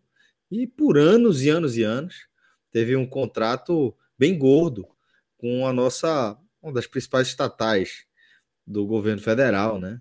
É, era um contrassenso tamanho que em determinado momento é, houve uma determinação que se rompesse, porque é, é um escárnio, né? Mas, Cauê, é, queria também a sua análise em torno desse momento, né? Desse retrato que a gente está vendo aí, com São Paulo e Grêmio no Z4, Botafogo, Vasco e Cruzeiro fora do G4 da B. Assim, até somando ao que Fred disse ao texto do PVC, antes de, de irmos para a Série B, é, eu acho que são, são frases mal colocadas como essa de PVC, por mais que o texto seja até pobre em, em conteúdo de debate em si, que, que levam a quando surge uma possibilidade de uma liga de clube, a você já pensar em virada de mesa. Infelizmente, o que é o que poderia ser algo muito salutar para o futebol brasileiro, uma liga mais organizada, com, pensando num, num calendário mais racional, é, um, um orçamento bilionário, mas logo a primeira coisa, a primeira reação que eu vi de muitas pessoas, e também foi a minha, é vão preparar uma virada de mesa novamente? Porque essa rede de protecionismo que já existe leva a crescer sempre isso. Ah, há três grandes lá, lá na Série B, lá, e eles são intocáveis. E, a, e as tradições não se mudam com as décadas, com, com os séculos. Será que o Atlético Paranaense hoje, que é considerado um, um clube de um, de um, patamar bom no futebol brasileiro, a, antes da década de 90, o Atlético Paranaense era distante, inclusive, talvez do próprio Curitiba, no Paraná. O Curitiba era o grande, era o grande clube lá do Paraná. E só porque o grande clube era o Curitiba a ascensão do Atlético Paranaense a gente vai escantear e acabou-se, e o mérito esportivo, como o Fred disse, e o mérito em pensar em gestão, e o mérito em saber controlar as finanças do clube, em ter um clube saudável, em ter um desenvolvimento sustentável, que a gente sempre prega, o que todo mundo prega, de transformar em clube, se não num modelo de clube-empresa, mas num modelo que tem uma gestão do seu presidente, dos seus diretores, e que, e que se cobra muito disso, de um clube, como se fosse uma gestão da própria empresa do cara, que é o que se diz, ah, no, na, na, empresa dele ele não rasga dinheiro, porque ele rasga no clube. Então, quando a gente fala tanto em mérito, tanto em, em responsabilidade fiscal, e começa a bater palmas para gestões como do Flamengo, que conseguiu equacionar muitos dos seus problemas, então fica complicado a gente escutar uma, uma frase desse tipo. Por mais que possa ter sido de, de uma forma pobre de, de riqueza de detalhes e de riqueza, na verdade, de debate. E aí, voltando ao, ao, ao nosso mundo de hoje, é, como estava colocando, e, e, a questão do CEP também influencia isso, e aí eu vou voltar, eu vou colocar é, a questão econômica do país, o Rio de Janeiro sempre foi um estado que teve muito mais potencial econômico do que os nordestinos. São Paulo também. Então, naturalmente, e o, o mundo do negócio se passa por lá no Brasil ainda. Seja, seja bom ou seja ruim. Por mais que o estado do Rio de Janeiro hoje esteja quebrado. Mas é uma lógica de mercado que possivelmente os clubes de Rio e São Paulo, Minas também, por estarem próximos dessas, dessas decisões da cadeia produtiva, da maior, da maior parte da cadeia produtiva brasileira, de certos setores, industriais sobretudo, levam vantagem sobre isso. Então, mais do que nunca, quem consegue romper com isso tem méritos gigantescos.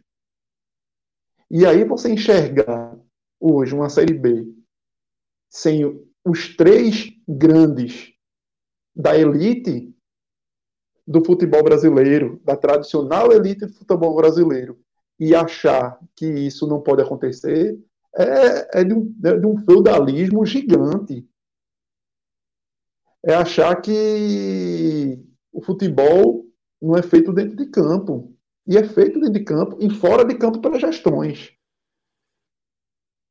Vai, os três grandes, grandes que estão lá vão ter muitas dificuldades.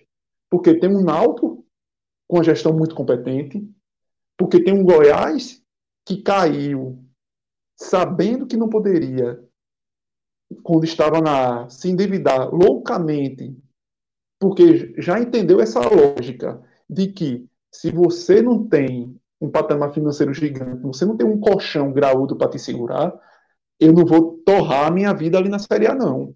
Eu não posso afundar o clube. Eu caio mas eu estou de cabeça erguida com o clube organizado para poder voltar. O Curitiba, apesar de ser um clube até mais desgastado em dívidas, menos organizado, mas até por esse cai e sobe também tem, talvez tenha entendido essa lógica. E aí a gente não pode tirar o mérito desses clubes. A gente não pode tirar o mérito desses clubes de ter de estarem montando equipes competitivas enquanto Vasco, Botafogo e Cruzeiro sofrem por não conseguir. E o trio leva uma gigante vantagem. Porque vamos lá, quantos jogadores, na hora da dividida, infelizmente, não preferem ainda jogar nesses três? Por mais que não tenham garantia de salário em dia, muitas das vezes nesses três clubes, mas preferem. Por talvez ainda pensar nesse holofote que está no eixo Rio, São Paulo, Minas, Rio Grande do Sul, possa te dar. Então, é, eu acho que essa reflexão de, é importante de que a gente não pode levar os valores da tradição somente. Futebol é jogado dentro de campo, é levado dentro de campo, e eu espero, é, eu acho que é meu grande temor dessa liga, e o que eu espero muito é que essa liga não venha como um grande golpe. Mas que tem Porque cheiro de golpe, existir. cara de golpe, Total. forma de golpe, de virada de mesa, tem. Tem, total, tem. Total. Tem. Total. É, é porque, porque assim, Cauê, você, você pintou a figura bonita, né? Você pintou é, a, a, cara bonita da liga é bonita, pô. A cara, tipo, o, o mundo ideal da liga, pô, é massa, velho. É, Faz eu sentido. Não, eu não penso, eu não penso totalmente assim, sabe, Celso? Eu não, eu não. E aí não é nem questão de ingenuidade. Eu acho que é, é tipo assim, é uma tentativa que por exemplo, foi citada a questão do Flamengo, o Cauê citou a questão do Flamengo. O Flamengo está organizado hoje, isso é bom. O Flamengo do tamanho que é, está organizado é bom. Porque se a gente tivesse um Flamengo tal qual um Corinthians, essa situação eu acho que era até mais fácil acontecer. Eu não estou descartando essa possibilidade que você mencionou, sabe? Uma forçada de barra, vamos fazer 20, junta todo mundo, vamos fazer um módulo azul e um módulo amarelo, entendeu? Esse, esse tipo de coisa. Mas o, o, o que eu, eu, eu, não sei se o Cauê já terminou. Turma trabalha, viu? Cruzando ali depois a turma trabalha. Na verdade, eu acho que a turma quer é alargar o portão. O problema é esse, é alargar o portão. É, Agora, por que não se alargou o portão quando, está, quando estavam todos lá na elite? Por que só há uma tentativa de alargar o portão quando o trio está sofrendo. For, assim, e beleza. É, vai haver um. um se, de, se defende, se constrói uma proteção para os 20 da segunda divisão, né? Para diminuir, para que seja mais viável essa queda para a segunda divisão. Tá? Mas segue Minhoca. Detalhe, eu tô com Minhoca, tá? Eu acho que. Eu não sou da linha de que essa liga vem ou é pensada como é uma virada de mesa. três não. que estão lá, né? É, eu acho que tem não, uma, eu acho... ela tem um, um protecionismo como, como, como final, mas para ele sair do papel, ele vai acabar dando. É. Ficarão alguns, não serão 12 privilegiados, vamos ter até, aí uns até, é, 30 até por, privilegiados. Até porque hoje eu acho que as coisas reverberam mais. A gente viu o que aconteceu na Europa, né? Mas, meu amigo, foi porrada, hum. porrada de muita gente, de patrocínio, de muita gente, cara. Hoje, hoje, é muita. Se fosse nos anos 80 e 90, aí você tinha ali uma fatia grande, sabe? Aqui no meu estado, por exemplo, muita gente que talvez abraçasse essa ideia. Então, não, ó, eu, eu, eu acho que eu tô já querendo entrar, mas o Cauê eu acho que ainda não terminou a parte dele, então eu queria que o Cauê até terminasse. Não, mas é, eu acho que a gente pode até dialogar nisso, meu cara. É, o, o meu temor só é que essa alargada de portão seja somente para beneficiar, porque talvez seja mais interessante e mais justo, pelas dimensões que a gente tem, pela quantidade de clubes com uma certa tradição e de mérito esportivo também que a gente tem hoje, e talvez o campeonato pudesse ter 28 clubes, 24 clubes, ok, mas que a, a, a conclusão da definição desses clubes sejam pelo mérito dentro de campo, e que isso não seja de uma forma organizada espero muito, porque eu acho que a ideia da organização do futebol brasileiro é, grita, urge a gente ter algo de uma forma mais bem pensada, é, mais bem elaborada, com orçamentos que o, o, futebol brasileiro mereça, mas que sua organização não corresponde. Então, eu, eu acho que isso vai ajudar muito o futebol brasileiro e a ser, inclusive, menos dependente de decisões do governo de refis, de abrir mão de dinheiro para lá e para cá. Então, os clubes têm que saber a conviver e a sobreviver por si próprio. E talvez este seja um grande caminho. Agora, só não pode botar nas letras minúsculas que, opa, os meus estão aqui. E esses meus têm que ir. Não. Se for para mudar e, a, e alargar o portão, tem que ser algo feito com antecedência e dito. Vão ser tantos porque a gente fez um estudo que cabem e que o mercado brasileiro suporta isso e precisa disso, porque no passado era o contrário. Se dizia que o bolo tem que ser para poucos, porque não caberiam 24, 28. Mas vamos lá, tomara, espero muito que os engravatados não pensem somente no, na decisão ali de, de mercado e de quem tem tamanho por uma tradição que muitas vezes não é correspondida pelo futebol de hoje. Celso, tem uma, uma fala aqui no chat de Robson, Robson, Robson 7, e eu concordo com ele. É injusto a cota da Série B ser 8 milhões. Mas é justo ser 8 milhões para todos. Eu concordo com sim, isso. Sim, sim. Tá? E não precisa ser exatamente igual para todos, não. Você pode trazer alguns parâmetros da Série A. Isso. Sabe? Eu acho que a Série B tem que virar uma Série A. Isso. Na, na Inglaterra, na Inglaterra, você não sai da estrutura quando você é rebaixado. Para a segunda, você não... Né? Sim, é. Quando você cai da, sai da Premier League, você não sai da estrutura. Você se mantém na estrutura. Claro que você. Veja só, eu não estou dizendo que a segunda divisão inglesa é igual à Premier League, obviamente. Mas você e nem, vê que, e, nem, e, nem, e até para deixar claro, porque você falou e parece para algumas pessoas que é, o que você quis dizer não é a Série B e a Série A é, ter exatamente a mesma estrutura em relação a cifras, mas uma estrutura espelhada proporcional também, né? Isso, isso. O PPV tem que valer. Isso. O PPV tem que valer, pô. Isso. O PPV tem que valer. Com certeza. PPV. A quantidade de jogos na TV aberta tem que valer? Tem que valer. Traz os critérios também. Eu acho injusto. Veja só, eu, eu, o Robson falou assim: 8 milhões para todos, eu acho justo como base. Isso, exatamente. Eu acho que todos têm que partir da mesma, da mesma base. Mas eu acho que é justo que o Vasco ganhe mais do que o Brasil de Pelotas. Eu acho justo. Se assiste mais a Série B por conta do Vasco. O futebol também não é aqui uma, uma não é um algo amador que você tem que proteger todo mundo. Existem outras questões. Né? E aí, quando a gente vê aquele, aquele documentário do Sunderland, né? Do, o, que eu até parei de ver, porque meu velho já sofro muito com o meu, para sofrer em documentário dos outros é demais. Apanha muito, puta que pariu. Mas você vê que cair da Premier League não é um problema. O problema é cair depois. É. É você não sair da estrutura ali lógica de recebimento, de ganhos, de PPV. E a Série B já é quase isso, porque você cair para a Série B aqui no Brasil é algum grande problema? Quer dizer, se todo sem a proteção, né? Assim, fica, veja só, Cássio tem que dar um mérito a Cássio nesse ponto.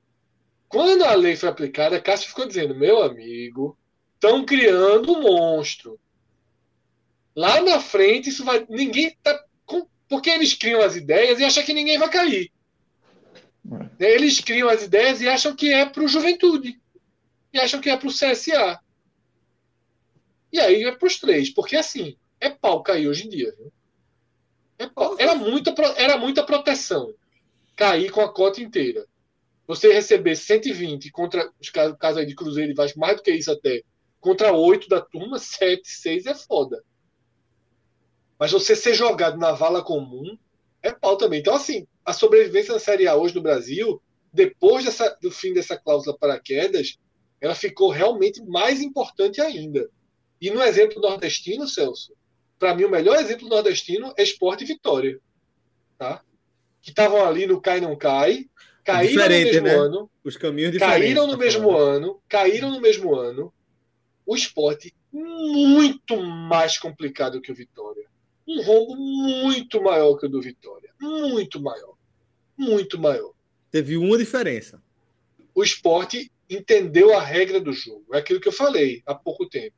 Quando mudou a gestão. Caiu, né? Quando o Milton entrou e mudou a gestão, foi fundamental. Quando o Milton Isso. entrou, ele fez assim: Tubi não tem preço. Podia ter quebrado o clube, essa lógica. Deu Mas certo. ela se deu também aos poucos. Você traz Guto, então, gastou 20 milhões. A cota do acesso foi 20 milhões. Sport fechou o ano com 20 milhões negativos. Muito mais que o Vitória. Mas, no ano passado, já tirou isso. Enquanto o Vitória ganhou outros 8, o Sport ganhou 50, 55.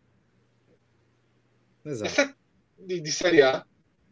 Pagou. Lucrou 35. O Vitória agora está caindo, tá de novo na zona de rebaixamento, vendo um drama. O drama do esporte na A não pode ser comparado ao drama do, do Vitória na B. Pô. É completamente diferente. Pô. Completamente, pô. Completamente diferente. Né? E, o, e, o, buraco era maior. Então isso mostra o quanto ir para a Série A e se agarrar com as, todas as forças é importante. Não, não deveria ser tanto. Porque talvez se o esporte cair, o esporte acabe enquanto clube. É. Pelos rombos que já traz. O Juventude cair não acaba enquanto clube. O CSA cair não acaba enquanto clube. Mas quem tem muita dívida Vasco, Botafogo e Cruzeiro. É, é para se arrombar. É para se arrombar. É para se arrombar. Minhoca. Cara, assim, eu acho que essa discussão ela não pode ser só vista. O que, o que é que eu entendi de, de, desse texto do PVC, né? Eu já vi muitas vezes, Celso, eu até coloquei, postei isso na semana passada. A gente teve a, a definição do campeonato, o último foi o Campeonato Potiguar, foi? Foi o Campeonato Potiguar, né? Com o título do Globo, né? E eu postei lá exatamente as equipes que iam para a fase de grupos e as equipes que iam disputar a seletiva da Copa do Nordeste. Aí veio um comentário de um, de um rapaz que falou o seguinte: Copa do Nordeste era para ser obrigatório Santa Cruz, Náutico, Esporte, Fortaleza, Ceará, CRB, CSA, Vitória, Bahia. Enfim, começou a listar os times que ele considerava ideal, certo? Eu queria ver uma Copa do Mundo com Holanda, com Itália, com Brasil, com Inglaterra. Eu queria ver.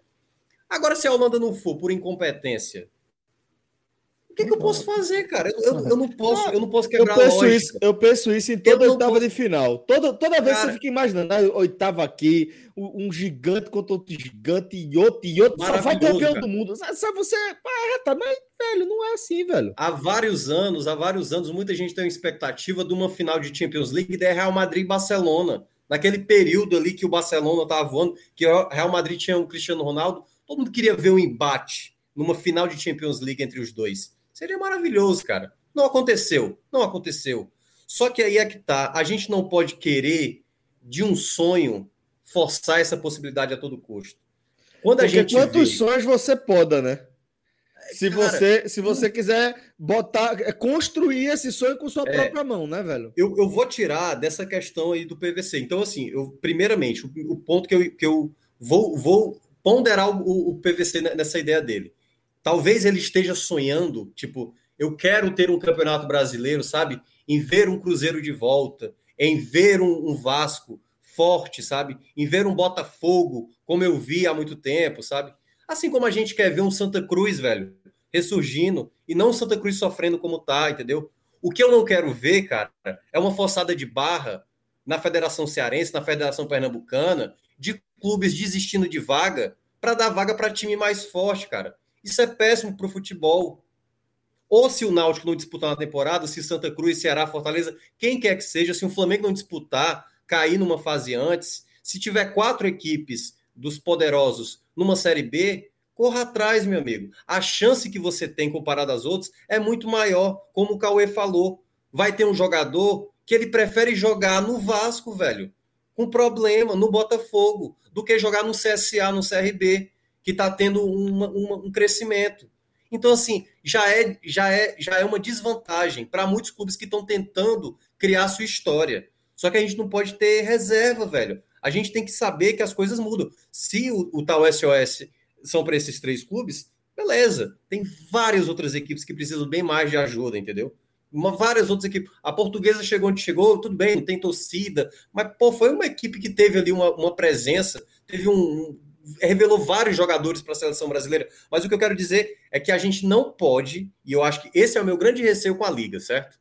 É se por acaso coisas forem acontecendo, a gente for mudar a lógica, sabe? Ah, não, então. É isso. Por exemplo, teve um comentário do jornalista que eu. Vou até falar aqui, eu não gosto dele, mas vou falar. Rodolfo Rodrigues. Ele trouxe uma estatística. É, até agora, tantas equipes, acho que foi há três rodadas atrás, sei lá, quatro rodadas atrás, é, não ganharam. Então, acho é, é, nenhuma equipe da Série B ainda venceu, que subiu para a Série A. Então, a gente tem que reduzir para 18. Quer dizer, então, cara pálida, se tivesse todo mundo vencido, faz um campeonato com 25, é, é. E aí no próximo uhum. ano que não vencer cai para 16, não tem lógica, cara. A gente não pode fazer futebol por conta disso. Quando o São Paulo foi tricampeão seguido dos pontos corridos, sabe qual foi o pensamento de um dirigente do Grêmio? Vamos acabar com pontos corridos, volta para o mata-mata. Cara, não é assim que se resolve futebol. Não é assim. É com, cara, ou, ou o Ceará e Fortaleza chegaram onde estão hoje foi no acaso. Foi fazendo trabalho. O que é que o Vasco, o Cruzeiro e o, e o Botafogo precisam fazer? Trabalhar, velho. Não vão, não ser um clube empresa? Pois vai lá. Começa Minhoca, do zero. Vamos, vamos, vamos citar um ponto importante. A última, a última Libertadores que o Botafogo foi foi a Libertadores de Sidoff, que montou um time impagável para o que o Botafogo tinha. O Botafogo escolheu aumentar o seu rombo para ir para a Libertadores. Escolheu aumentar o seu rombo. Assim, porque o rombo gigantesco vai para Libertadores. Comprou uma BMW sem ter dinheiro para pagar. É, aí vai claro. para Libertadores, aí vai para Libertadores, no outro ano vai afundando, não faz nada, afunda. E agora tem que proteger. E o time do Nordeste, que poderia ter decidido, sabe de uma coisa? Eu vou gastar mais um, dois milhões aqui no meu elenco sem pagar, vou pegar empréstimo de banco, não vou pagar. Isso aconteceu durante quanto tempo, porra? A vida inteira, Celso. Futebol carioca, inteira. futebol carioca é assim, é, é a, a, a síntese disso aí. O Cruzeiro ganhou a última Copa do Brasil. Carioca, o Cruzeiro ganhou a última Copa do Brasil. Quebrado. Duas Copas, quebrado. duas Copas seguidas. Ganhou mais de 50 milhões nas duas Copas. Pô. Exatamente. E aí, esses 50 milhões que entra e é drenado pela dívida dele, ah, muito justo, tem problema não, vamos fazer SOS para salvá-los. Podia ser que o, ao invés do Cruzeiro, o campeão fosse o Goiás. Podia ser que fosse o, Vitória. Se esses clubes tivessem a gestão minimamente responsável. Aí os caras lá, o Ceará e Fortaleza têm uma gestão responsável. E a gestão responsável faz com que tenha uma limitação técnica e pare no meio do caminho. Aí agora. SOS para os outros? SOS para os outros, porra nenhuma. Cada um por si, velho. Futebol, você faz a liga para proteger o interesse de todos, não de 12. Né? O resto, o resto é seu próprio umbigo, meu velho. Gestão, cuidado, pensar em 2021, mas pensar em 2025. 2030, porque, 2050. É, porque fazer all-in, colher o all-in nessa temporada, ganhar 50 milhões, como o Mioca falou, de prêmio, e esses 50 milhões somem porque o Cruzeiro caiu com jogador de um milhão e tanto e contrata até o final do ano, pô. Ou, hum. ou, mais de um ano. Então, assim, deixa pagar a conta porque vai aprender. O Cruzeiro não vai acabar, não, meu velho. PVC, o Cruzeiro, o Botafogo e o Vasco não vão acabar. Santa Cruz está aí, numa draga, numa luta e não acabou. Deixa o Santa Cruz fazer assim, ó. Uh, e, ter torcida no estádio, é 80 mil pessoas loucas pulando, e já fazer assim, ó, bater assim, ó, acordei. E com Vasco, Cruzeiro e Botafogo, não. Botafogo talvez, viu? Com Vasco Cruzeiro não vai ser diferente. É que o Botafogo não tem nada, não, Celso. É isso mesmo. O Botafogo velho. é tratado. O Botafogo é tratado com um patamar que não existe há muitos anos. Muito. E fica tratando muito. como se o Botafogo fosse o Vasco. Para sempre. Esse né? título. É Vasco, Botafogo, Vasco, Botafogo, Cruzeiro, não. Vasco e Cruzeiro e também o Botafogo. E times importantes, como ele citou. Ele não citou Curitiba como time importante. E times importantes como Curitiba e Botafogo. Ah, porque jogou Garrincha, pô? Pelo amor de Deus, pô. Já viu filme, já tem livro. Pronto. Já tem todas as homenagens. O América era importante também. É, até, e aí, e até para continuar a minha linha de pensamento, né? Eu acho que isso é o mais importante na, na questão do mérito esportivo.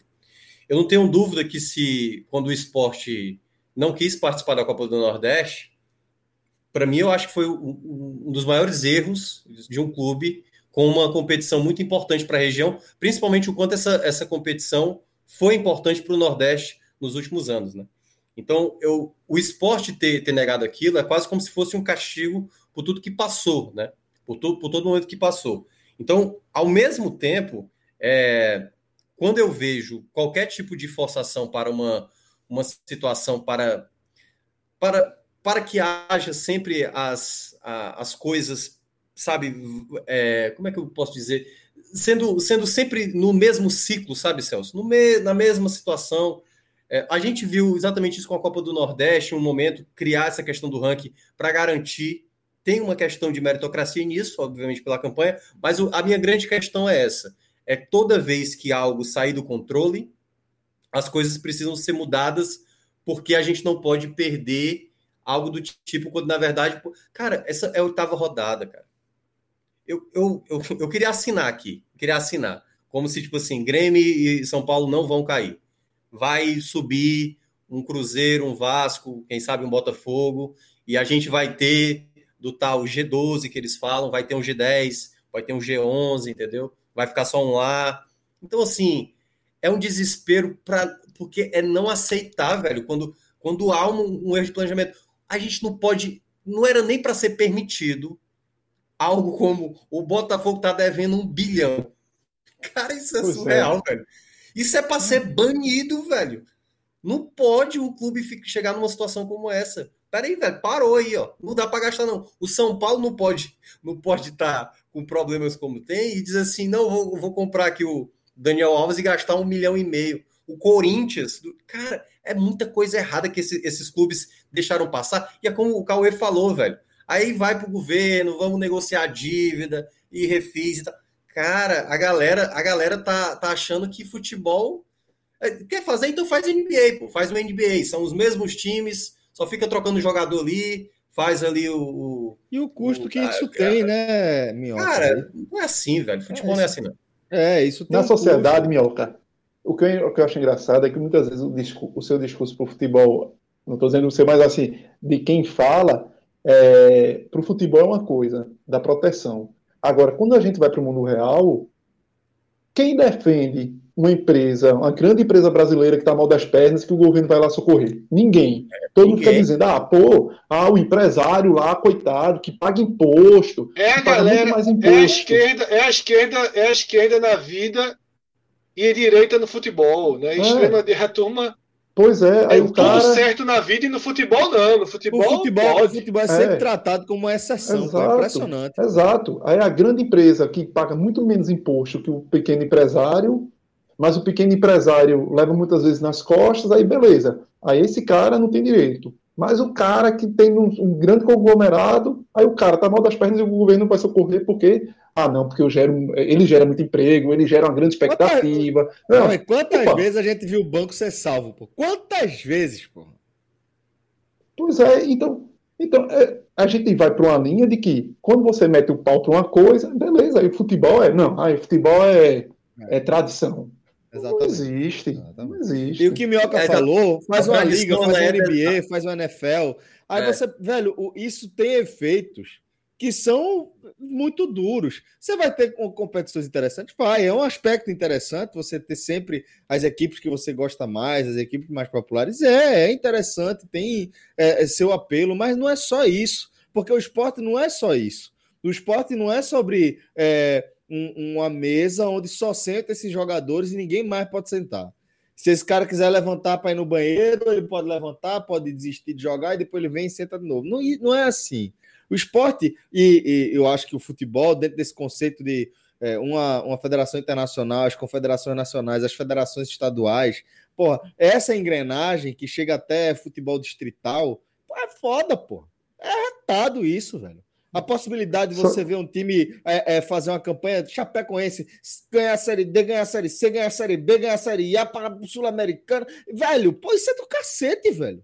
Isso é arretado. Aí para nunca todo mais mundo acha, isso... E todo mundo acha arretado, seus. É claro todo mundo valoriza. Acha. É claro Aí acha o Leicester fantástico na Inglaterra. Na Inglaterra é, muito bom. Isso. Na Inglaterra é, lindo. É, aí aqui não quer. É. E outra coisa que eu faço também de ressalva, que, é, que tem a ver com essa questão de quando o calo aperta pro lado de lá e a galera reclama que o sapato tem que ser afrouxado, é, é, é até, até, perdi aqui, aqui a linha. Deixa eu, deixa eu retomar aqui.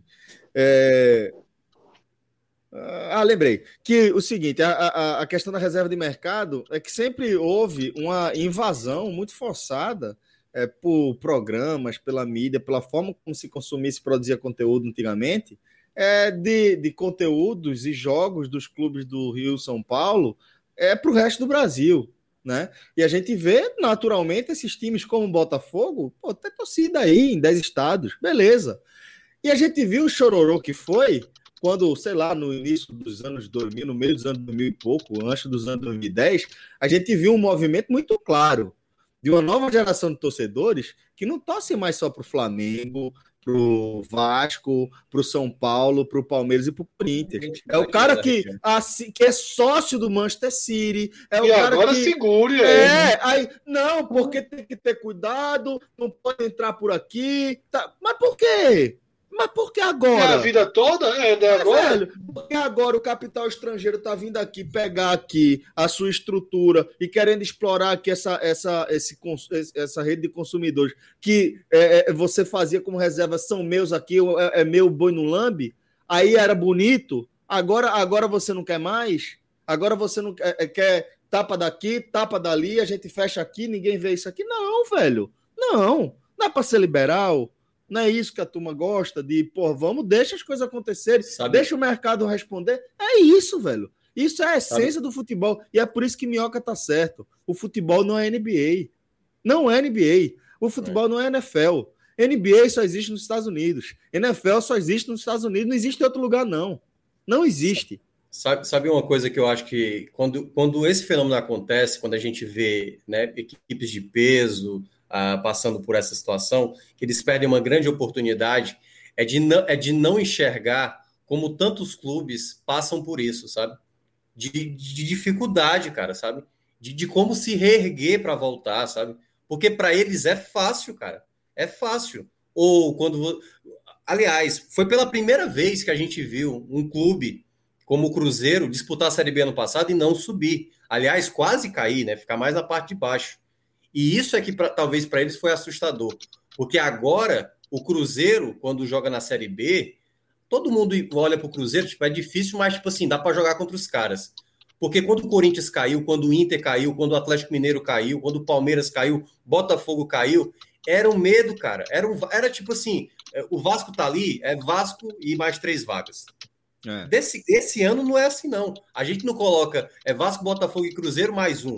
Não é, não é vão ter que jogar bola. E para subir vai ter que jogar bola. E, e para mim, o grande ponto é esse, sabe, Celso? Perder a oportunidade de entender uma dificuldade. Quer, quer ver um exemplo?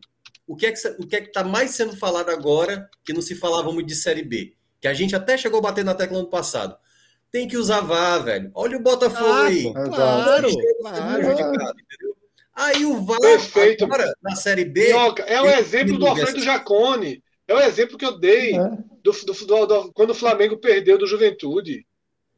Trataram, trataram chuva pesada no dia do jogo, que deixa Nossa, o gramado encharcado, mas com a bola rolando, como um grande absurdo do futebol. E é, e, um, só para lembrar. E é, é. é, veja só, um, mas um grande absurdo do futebol chover e a bola não rolar. E a bola rolar com dificuldade, que a bola rolou com dificuldade. O Juventude fez gol, um grande absurdo futebol. Três dias antes, o VAR não funcionou por 30 minutos e Exatamente. ninguém falou. Só a gente falou. Por conta de neblina. E não era para não ter o jogo, não. Era para ter esperado a neblina passar para ter o um jogo com o VAR. Espera Exatamente. mais meia horinha aqui, pô, passou. Como é que não tem o VAR? Sabe, Celso? Então, assim, é, tudo isso é a mesma coisa. Estamos falando sobre a mesma coisa. Uhum. Quando o Minhoca citou Rodolfo Rodrigues, o nome dele, Minhoca? Isso. É, Rodolfo Rodrigues. Que Cássio UOL, também né? deu uma butada nele agora. É, quando Cássio deu uma butada nele no Twitter agora também. É... Porque essa vi, conexão é perfeita. Essa conexão é perfeita. Minhoca teve muita felicidade porque é a mesma coisa. O texto não, não escrito por, por PVC, porque tem esse problema, o texto PVC ele não é escrito. É. Ele é um título que chama muita atenção, mas no texto é fofo, não é chega, fofo. É fofo, não chega em canto nenhum. Aí, como o Cauê falou muito bem, abre duas mil interpretações. As piores possíveis. As melhores, eu não consigo saber quais são as melhores. Alguém aqui no chat disse que ele falou no privado que tem outra intenção aí. A intenção é o quê? É cobrar que esses clubes tenham administrações responsáveis e daqui a alguns anos consigam se restabelecer. Se for isso, ok mas não me parece nem perto disso. Passou longe. Se for isso, passou muito longe, né? Aí vamos errar demais na mão do texto. Então, Celso, quando o Minhoca trouxe, é perfeito. Cadê o cara lá para tuitar que quer 18? É. Que quer 16 agora? É. Cadê? Ficou bom o campeonato? Foi? É. Ficou bom o campeonato? Porra. Tem algum time passando vergonha na Série A? Não, não a tem. Série a entrou com a, Série A entrou com três Minardes clássicas. Isso. Times que você não via condição deles ficarem. Juventude, Isso. Chape e Cuiabá. Minardes clássicas. Tem alguém passando vergonha? Ninguém. A América veio, a América que acabou afundando, veio aí, ganhou do Bahia, Chapecoense arrumando ponto em todo canto. Cuiabá é também pontuando, arrumando os pontinhos dele. Exatamente, não ganhou ninguém, mas tá vendendo caro. Qual é o problema de jogar? Não pode não, é? Gente, não conquistou a vaga? Não somou ponto? Não, não subir, pode não, é.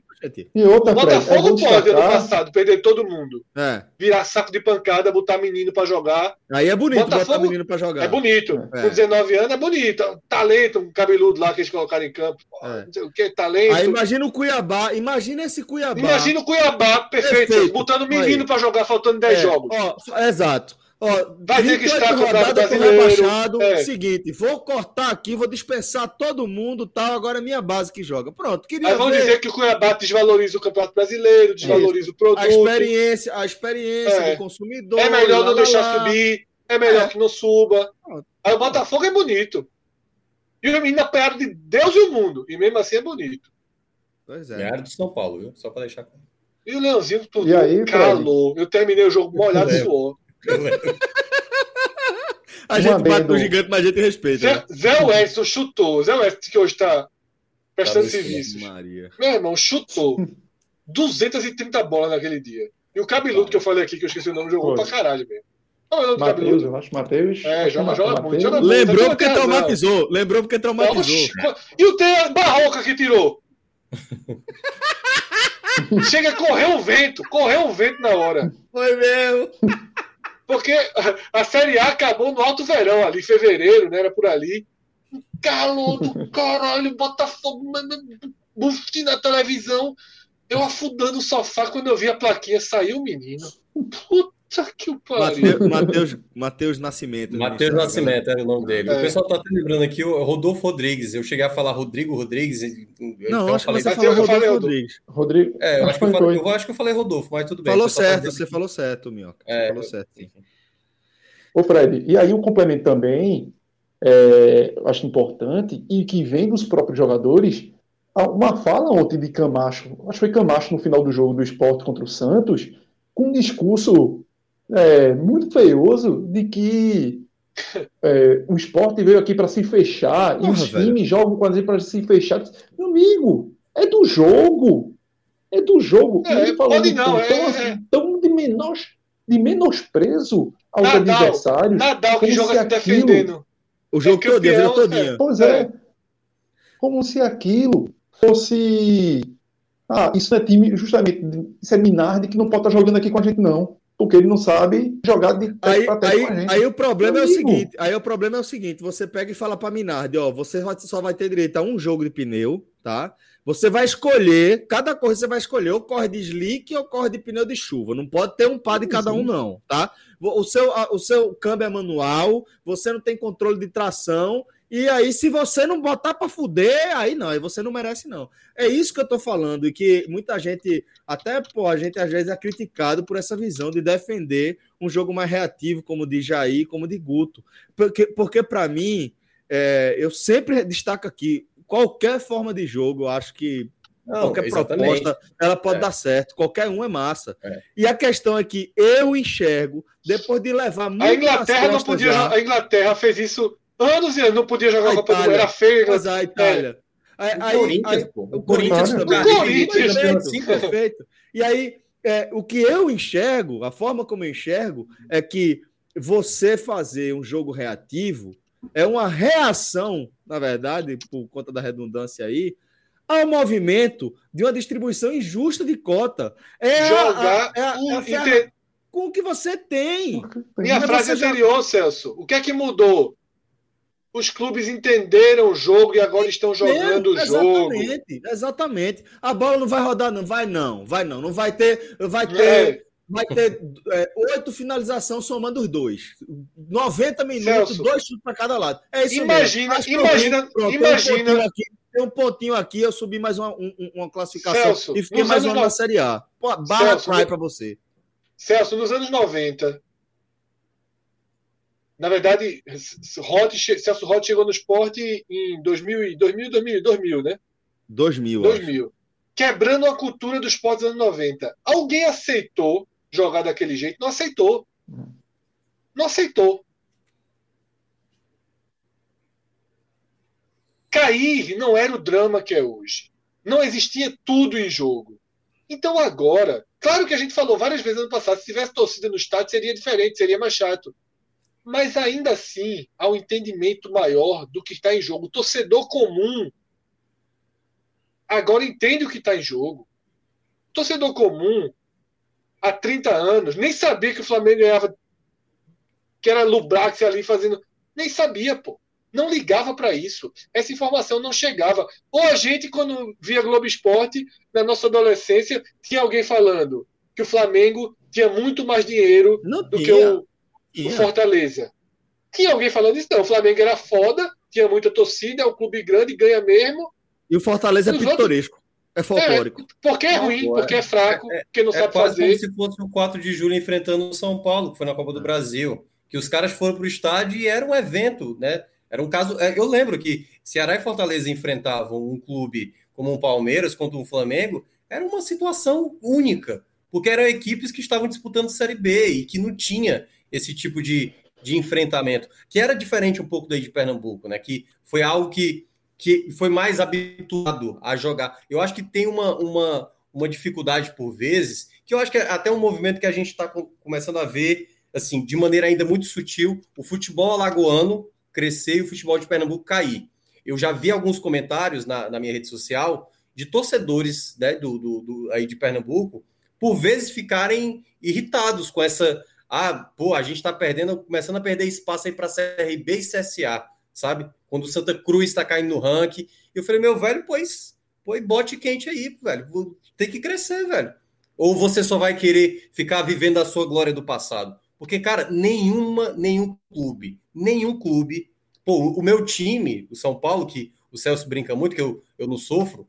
Caramba, a gente passou, velho, uma, um período ali de, de, de problema, cara. De problema. Aí, claro, consegue uma vaga de Libertadores. Óbvio que vai conseguir, Celso. Porque o São Paulo é, é, a terceira equipe do Brasil que mais ganha dinheiro, cara. Exato, agora, exato. Agora tá no acúmulo de, de perder dinheiro, de gastar errado e que tem que pagar. Se o Ceará, eu, eu, o Ceará, eu, se o, o, São Paulo fosse rebaixado, eu, eu, eu, eu não, eu, é claro que eu acharia ruim, mas eu acho que seria muito uma lição muito bem dada, muito bem dada, cara, para entender que não se brinca com dinheiro não, não se gasta a torta e a, a direito não. Então, eu acho assim, tem que ter responsabilidade. Todo mundo tem que aceitar as condições que chegou aonde chegou. Se você tá, tá surfando numa onda boa, é porque você deve ter construído para isso. Se vo... E aí é que tá, como vocês falaram. Se uma equipe é mais limitada, ela vai fazer de tudo, cara, para se segurar.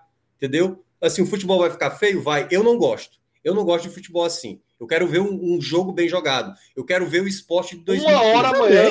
Amanhã é, tem dois jogos da Eurocopa para tu assistir, meu. Pronto, exatamente. Exato, mas, assim, quando...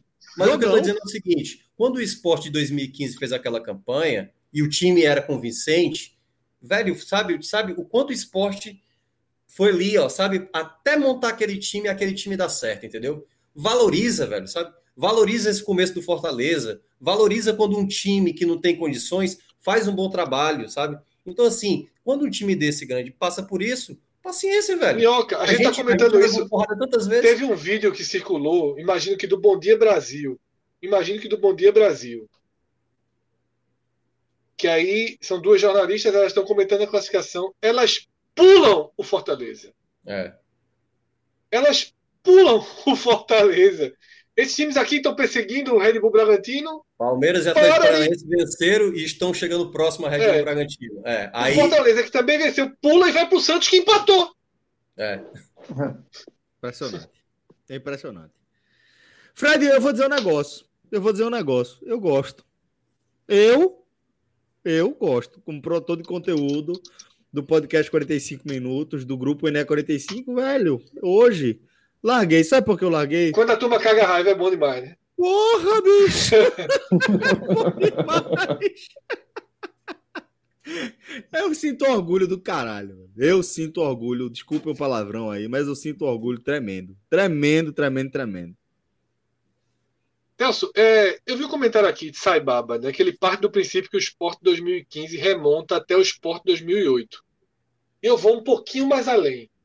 É, quando eu gravei é, um vídeo para um documentário sobre o título da Copa do Brasil 2008. Não, não foi nesse documentário, não. Foi quando a Globo me pediu para participar daquele podcast do, do, do Esporte de 2000.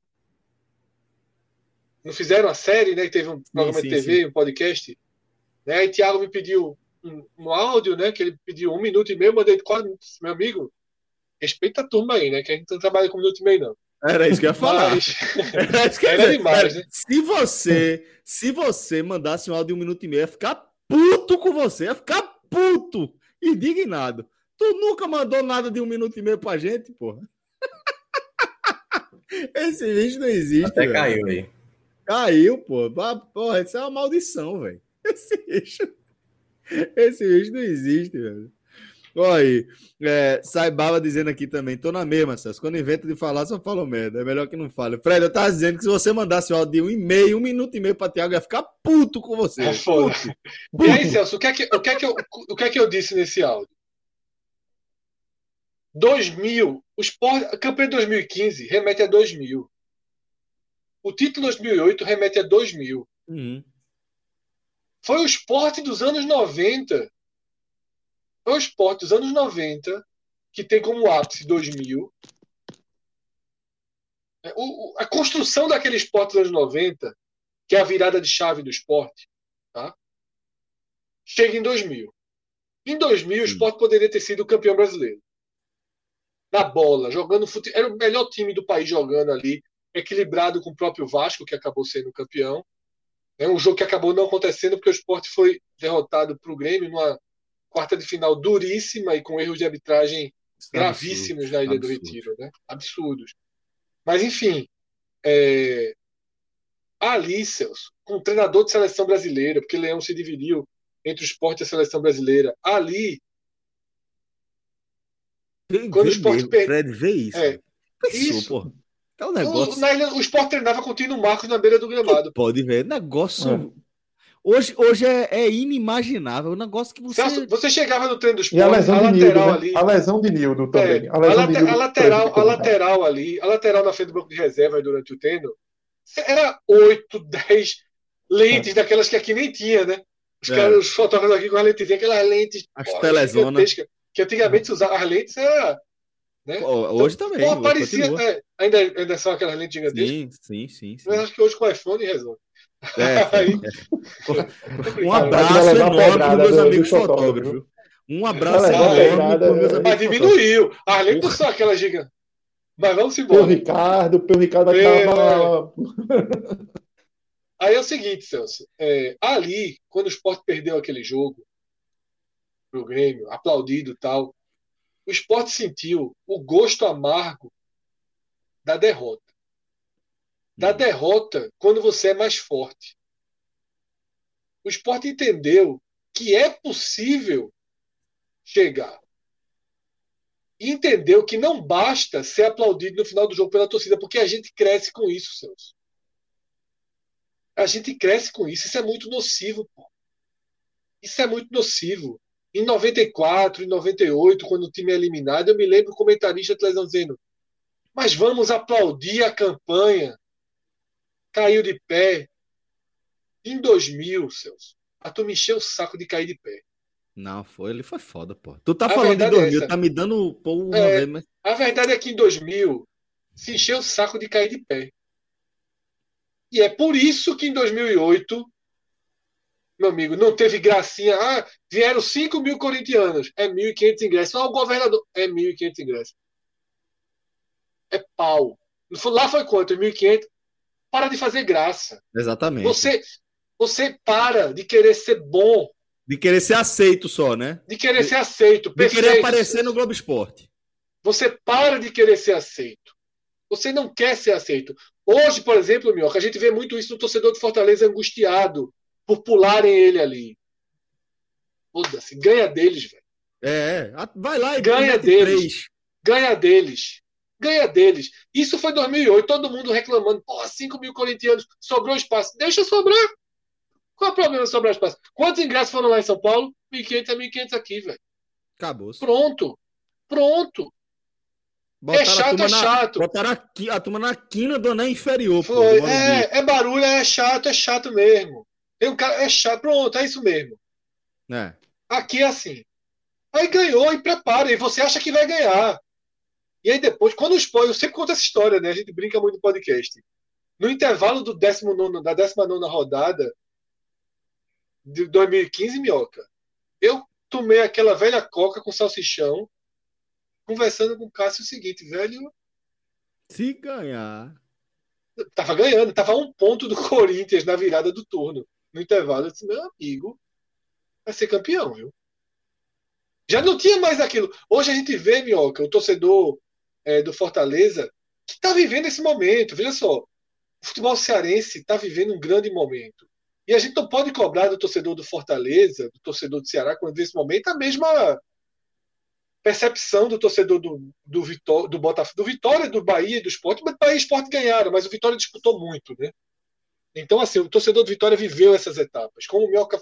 Esse assunto aqui chegou porque o Minhoca debateu quanto há tempos atrás era uma atração e agora é inimigo, Isso. velho e agora é inimigo. Não vai ter que o Flamengo seja bem-vindo, não. Isso é chato, isso aí acabou, meu velho. É, e os clubes fazem isso, né? Flamengo, seja bem-vindo. Flamengo, seja bem-vindo, nada.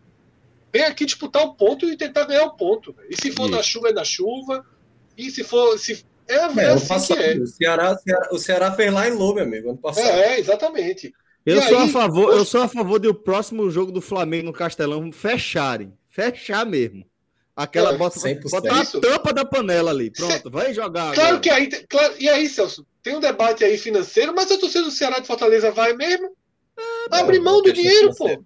Não, é. aquele, aquele, jogo, aquele jogo que o Fortaleza cedeu mais, mais é, é, ingresso para a torcida do Flamengo. É, mas era muito por, isso que o Fred falou, a questão financeira, sabe? Que é, tipo assim, é, é, o jogo-chave para eu conseguir o lucro que eu preciso. Mas foi, aí... mas foi o que eu sempre falei, né? e eu continuo falando desde aquela época, velho. É, tem é, coisa é, que é mais caro que o dinheiro, é. pô. Claro, é, aqui, aqui, quanto é. você. Vou, vou, usar o mesmo argumento que eu usei naquela vez.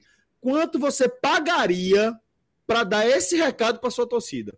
Para esse, esse, recado, esse recado aqui. Essa, vou fazer uma campanha. Uma, uma, ação de marketing poderosa. Hoje não passava, não. Hoje não passava. Não passava. A maturidade da Série A a maturidade isso. na Série A faz com que não passe. Exato. exato. Mas porque aquilo que o Minhoca falou, isso é uma construção. É uma então construção, hoje eu vejo torcedor, eu vejo torcedor fazendo assim, por quantas rodadas a gente ficou na, no G4? Já teve time do Nordeste que ficou mais rodadas? Ok, é claro, Celso, que o torcedor do Fortaleza quer a atenção de fora. E eu acho justo que tenha atenção, mas eu não acho que é pra, não é aquela atenção. Vamos aplaudir. Veja que campanha do Fortaleza, rapaz. Campanha do Fortaleza. Não é isso. É analisar porque o Fortaleza está bem. Com boas respostas e você não consegue analisar. Se não for Cabral ou mais um ou dois, ninguém acompanha de verdade. Né? Ninguém, o Santos sofre isso, pô. É. O, é, qual, a diferença, qual a diferença que Cabral a torcida do saber... Santos pedindo a torcida do Santos pedindo Cabral e Rembrandt. É, porque acharam que eles, que eles estavam mais informados do que a média dos narradores que narram o Santos. É. Era isso que eu ia falar. Qual a diferença que Cabral, além de dominar, além de dominar o, o, os clubes aqui da região, vai saber tudo dos clubes do Rio de São Paulo, velho. Dá um pau, dá um pau. Eu não conheço nenhum comentarista que esteja no nível de Cabral hoje, de conhecimento, de, de jogadores de todos os clubes da Série A, da Série B. É impressionante, pô. É, um é dedicação e respeito, né, dedicação, né, dedicação e respeito. Perfeito, Fred. E aí muita gente fala. Ah, Teve, é, é, Fred, eu lembrei, eu lembrei. Parece que aconteceu hoje, eu vi numa live, acho que era até com. Eu sempre acompanho as lives da torcida do Ceará e de Fortaleza, né? Tem o Vozão Cast e tem o Glória e Tradição. E o pessoal do Glória e Tradição hoje falou que de tarde, acho que no, no acho que era é redação o nome do programa é do de tarde, é, de tarde é seleção redação seleção pronto no seleção falaram assim Pois é, os clubes paulistas tendo dificuldade, né? O Palmeiras até tá bem, o, Cor... o Santos está ali, né? Deu uma recuperada. O Corinthians está mal e o, e o, São Paulo está no Z4. E o Red Bull líder. Aí, ó, para lá, na, assim, mas vocês estão sabendo que o Red Bull Bragantino é paulista. Está liderando o campeonato.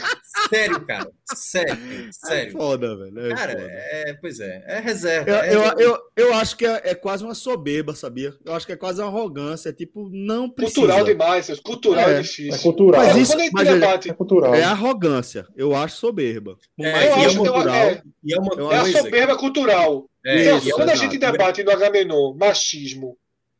É a mesma coisa. Tem o seu é. Machismo, racismo, estruturado na gente. Na gente. Na gente. Exato. Nós. Como é difícil tirar? Né, o machismo, principalmente, porque eu acho que o racismo a gente é educado há mais tempo para tirar. Pô. Sim, é, As questões de racismo, eu acho, pô, eu ainda adolescente, você já via uma. Já tinha gente me educando sobre isso. O machismo, na complexidade de hoje, não. Na complexidade de hoje, não. Eu não fui educado dessa forma. Olhe que eu sou filho de uma socióloga feminista. Né? Assim, quando o feminismo. Explica quando muita coisa, feminismo, Fred. É, quando o feminismo ele era assim, né, especialista nisso. Então, mesmo assim, eu não tive a educação para complexidades como, a, como as que a gente tem hoje. Isso pesa um pouquinho lá também, sabe, Celso? Porque eu acho que os caras não querem incomodar, não querem esquecer o Nordeste, sabe? Não é, não é inteligente para eles esquecer o Nordeste, é. pô. Não é inteligente para eles esquecer o Nordeste. O Nordeste... Fred, eu acho que essa altura eles largaram. A sensação que eu alguns tenho é que largaram, essa altura largou, alguns largaram, largou. alguns largaram, outros não. Outros continuam ali no, no ciclo vicioso, né? no ciclo vicioso, preguiçoso e soberbo preguiçoso, da desinformação. Isso. Porque se ele, se ele comete um erro sobre algo do Corinthians, ou se ele não sabe, ele é mais cobrado, ele se sente mais pressionado do que o mesmo do Nordeste, porque a condição de coadjuvante ela é aceita, ela é ok. Então Fortaleza é mais. O Fortaleza em quarto, ele é um coadjuvante em quarto. O Red Bull em primeiro é um coadjuvante em primeiro. Né? Porque existe um eixo de que você tem que comentar aqueles clubes ali e tal. Mas o mundo é, mudou, esses, o mundo mudou é. e essa, essa turma tem uma dificuldade muito grande da mudança. Seus, Aí sabe o é que está acontecendo? Sabe o que está acontecendo, Minhoca? Desculpa, só para pegar esse gancho aqui. O que está acontecendo é que eu vou falar aqui três nomes que para mim estão entre os principais da equipe da Rede Globo, que é a principal equipe esportiva do país, né? de jornalismo, o que quer que seja. André Galindo, Thiago Medeiros, Cabral Neto. Uhum. São três dos melhores jornalistas, é, é, analistas de futebol da equipe da, da, da Globo, é. da Sport TV. E não é por acaso. Não é por acaso. É porque é uma galera que entende a profundidade e a complexidade que você deve dar à cobertura, é, a questão da, da, dos traços culturais, de cada região e saber a importância de você levar isso para lá, porque você sabe que se você levar só a sua bagagem, você nem chega. Você nem chega. Então, porque hoje, Celso, a visão expandida ela é necessária. É essencial. E quem chega do Nordeste e quem chega do Norte e quem chega do Centro-Oeste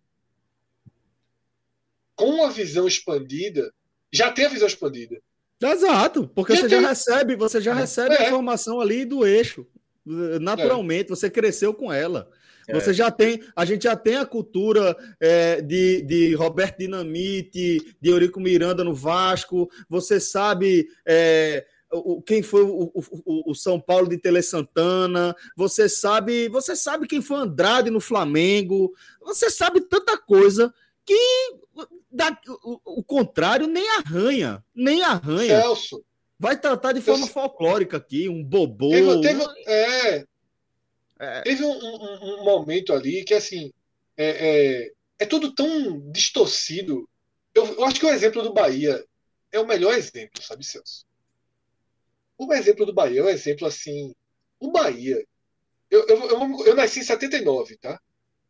Então, vamos dizer que eu comece a acompanhar futebol com uma abrangência ali além das quatro linhas em 93, 94, tá bom, 15 anos, né? Uhum.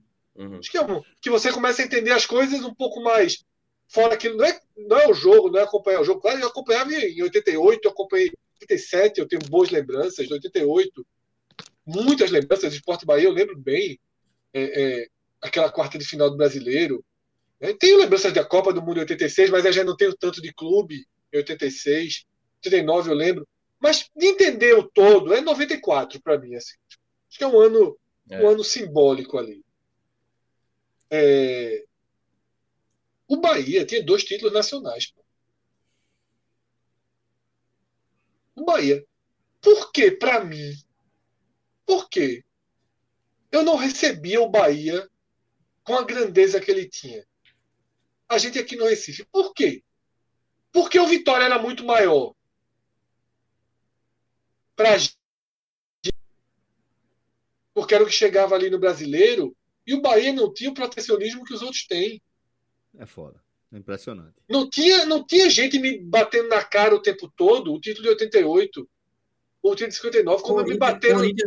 Fala, o Corinthians nem título tinha ainda, o Corinthians. Pô. Quando batia na minha cara o título uhum. paulista do Corinthians, depois de não sei quantos anos, que eu sabia de qual invasão no Maracanã. Porra! Porque batiam na minha cara o do Corinthians e não bateram na minha cara na minha educação, formação de futebol. Que o Bahia tem dois títulos nacionais, pô. Cunhão, exatamente.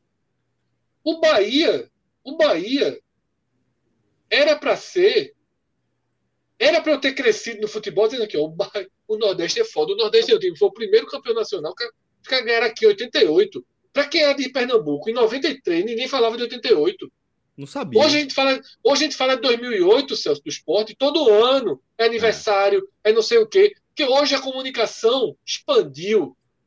Expandiu. Hoje se libertou, Fred. Se, se libertou. libertou. Você não precisa então, o adolescente hoje. Receber. O adolescente hoje que nem viu 2008 sabe de qual como é que foi 2008. O adolescente sabe como é o Bahia de 88. Pô. O Bahia de 88 é mais vivo em 2021 do que, do que em 94, pô. 94, é verdade. É. Que era é verdade. seis anos. Seis anos. Do título. Por que, eu não, por que eu não tive na minha infância a chance de comprar o time de botão do Bahia?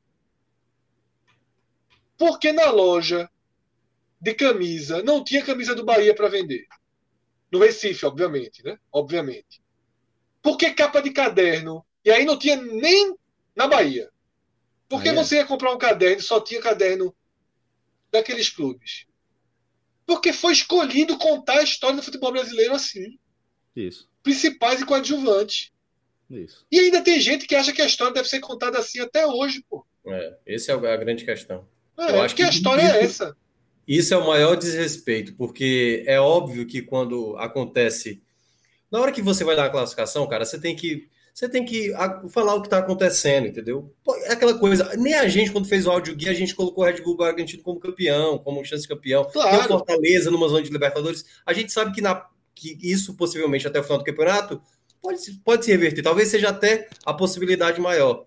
Mas, pô, pô, oitava rodada, velho, exalta o trabalho, sabe? Os caras Total. ainda não perderam, a Red Bull Bragantino não perdeu. Fortaleza, uma derrota apenas e para o Flamengo, entendeu? Isso. Tem coisas que você não pode deixar de lado, sabe? Não pode deixar de lado.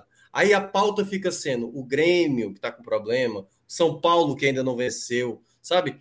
É claro que isso é um problema. É claro que isso tem uma audiência. Cruzeiro, Vasco. Tem um apelo, óbvio, isso tem um apelo, não, não tenha dúvida. Mas não deixe de exaltar uma situação como essa, sabe? Quando acontecer uma situação. E isso vale para todos nós, viu? Vale para eles lá, vale para a gente aqui. Quando a gente vê um clube do Nordeste saindo do interior, fazendo uma boa campanha, um belo trabalho de gestão, a gente tem que enaltecer, sabe? Por mais que a gente saiba que a gente tem aqui, eu espero que o Santa Cruz não, não, não, não vá para o fundo do poço, cara. Não vá bater de novo na Série D. Eu torço para isso. Mas se o Santa Cruz bater na Série D, o Santa Cruz está construindo isso, cara. Está construindo uma história até agora, nessa temporada, que está se encaminhando para isso. Eu espero que isso não aconteça, porque o Santa Cruz ele é muito relevante para a nossa região. Muito relevante. Mas se acontecer. Que suba como subiu. Que de bater na Série A. Na, que suba, no campo. se estruture, cara. Se estruture, isso. entendeu? Porque tudo é isso. Futebol é competência. Se você não, não fizer a competência, aí realmente você fica a mercê do fracasso. E Perfeito, agentes de proteção, deixa... Minhoca, elas continuam existindo, tá, Celso? Só para. Per... Caíram redes de proteção, mas existem outras. O próprio Santa Cruz tem uma rede de proteção. Mínima, mínima, fina, fi... fiapo. Mas tem. A própria mas torcida, tem. né, Fred? É, ganha um milhão para jogar o estadual. Ninguém uhum. ali do grupo dele ganha um milhão é. para jogar o estadual. Ó, enquanto o Cauê vai se organizando aí, eu vou ler uma, uma mensagem aqui de Matheus Braz, que eu acho que, porra, eu fiquei. Isso mexeu comigo essa mensagem, porque Fred é, deu esse depoimento de que a gente aqui em Pernambuco, é, que é um estado muito próximo culturalmente, historicamente da Bahia, a gente não tinha noção do tamanho do Bahia ali em 94, quando todo mundo já acompanhava futebol bem, né? E Matheus fala o seguinte, ó. Como torcedor do Bahia, isso me dói demais. Que nasceu na Idade das Trevas, ele dizendo que nasceu nessa, nessa aquele momento é, difícil do Bahia que o Fred mencionou. Foi para a Série C, tudo, né? É, exatamente. Isso me dói demais. Eu demorei muito para entender o tamanho do meu clube, ou seja, um torcedor do Bahia. É foda. Torcedor do Bahia, não sou, não é. sou eu, torcedor do esporte, que não tinha noção do tamanho do Bahia em 94, não. É foda isso, pô. Esse depoimento é, é muito pesado. E fala, é, é, é acho que reflete muito é, décadas de, de uma ditadura quase, né? Das pautas e da narrativa, um controle absoluto ali é, do que era a história, do que estava acontecendo de fato no futebol do Brasil, né? Parte da identidade nacional, né? E a gente, por décadas, foi tratado, de certa forma, continua sendo tratado como algo folclórico, né? algo que tem um sotaque engraçado e que tem um povo que é apaixonado por futebol e ninguém sabe por quê, né? Porque lá ninguém ganha porra nenhuma. Então, é um negócio que é, acho que che eu, chegou no.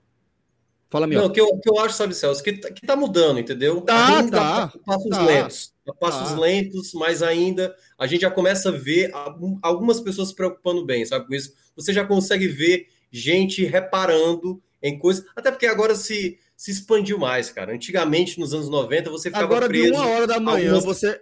De uma hora da manhã, você tem uma live, você tem quatro caras falando isso. sobre futebol é. Antes você tinha que esperar o esporte espetacular para falar: olha, são tantos anos do título de, de 50 e tanto, de tanto e tanto, isso. de alguns clubes. E era isso, contar a história de alguns clubes, de alguns personagens do futebol que foram relevantes para o Brasil. Mas é isso, hoje a gente tem uma, algo plural, são vários canais, a gente pode fazer tudo aquilo e não perder o valor. Nossa, e eu digo isso eu sendo um torcedor São Paulino, né? Que talvez assim. Que é também é, parte dessa parte da parte é, da, é, da, é história do disso. futebol brasileiro. É parte disso. Só que a mesma coisa que eu gosto de citar, Fred, por exemplo, um cara que, que hoje, uma criança que cresce e, e olha para um futebol mais atraente ao ver o PSG, né? Isso. A ver o Neymar, a ver o é Exatamente isso. É. Então, assim, é, é, você vai cobrar dessa criança, tipo assim, meu, meu, meu querido, você nasceu no Brasil. É, venha sofrer é aqui comigo. Ele, é o que motiva ele, é o que desperta a paixão nele. Então não tem isso. Assim também tem gente que gosta de NBA, de NFL, de beisebol e vai torcer pro Wizard. Por que, você não torce pro time do NBB, pô? Entendeu? Então, assim, é a mesma então, coisa. E ninguém coisa, tem que ver nada com isso, não. Exatamente. É parte é um processo. A, é a gente processo. até, a gente até, com alguns. Eu mesmo mudei de opinião sobre isso na minha vida. Eu mudei de opinião sobre isso. Eu era da linha. Não, é não. É, eu era da linha paraibaca, né? Que chama, né? É um termo criado Sim. aqui no Recife. É bem né? babaca, por sinal, né? É, é um termo. E eu, eu era dessa linha, assim. Eu adorava aquela faixa vergonha do Nordeste. Achava do caralho aquela faixa. Eu, eu entendo perfeitamente, mas. Eu tinha orgulho é, daquela faixa quando eu via no estádio. eu dia... ia quando, quando a gente quando eu ia para um jogo assim Esporte Flamengo aí o Esporte fazia 1 a 0 e a Paraíba não tem time para torcer era essa que a galera cantava né é. É, é, porque a turma não agride o Flamengo a turma agride o, o, o, os torcedores, os torcedores né, paraibanos né? tal é. eu era dessa linha eu mudei completamente minha visão Total, sobre isso pô. mudei amadureci mudei. Hoje eu acho parte de um processo normal. Normal. Claro. De uma escolha. Claro. De, o cara pode torcer para quem quiser. É.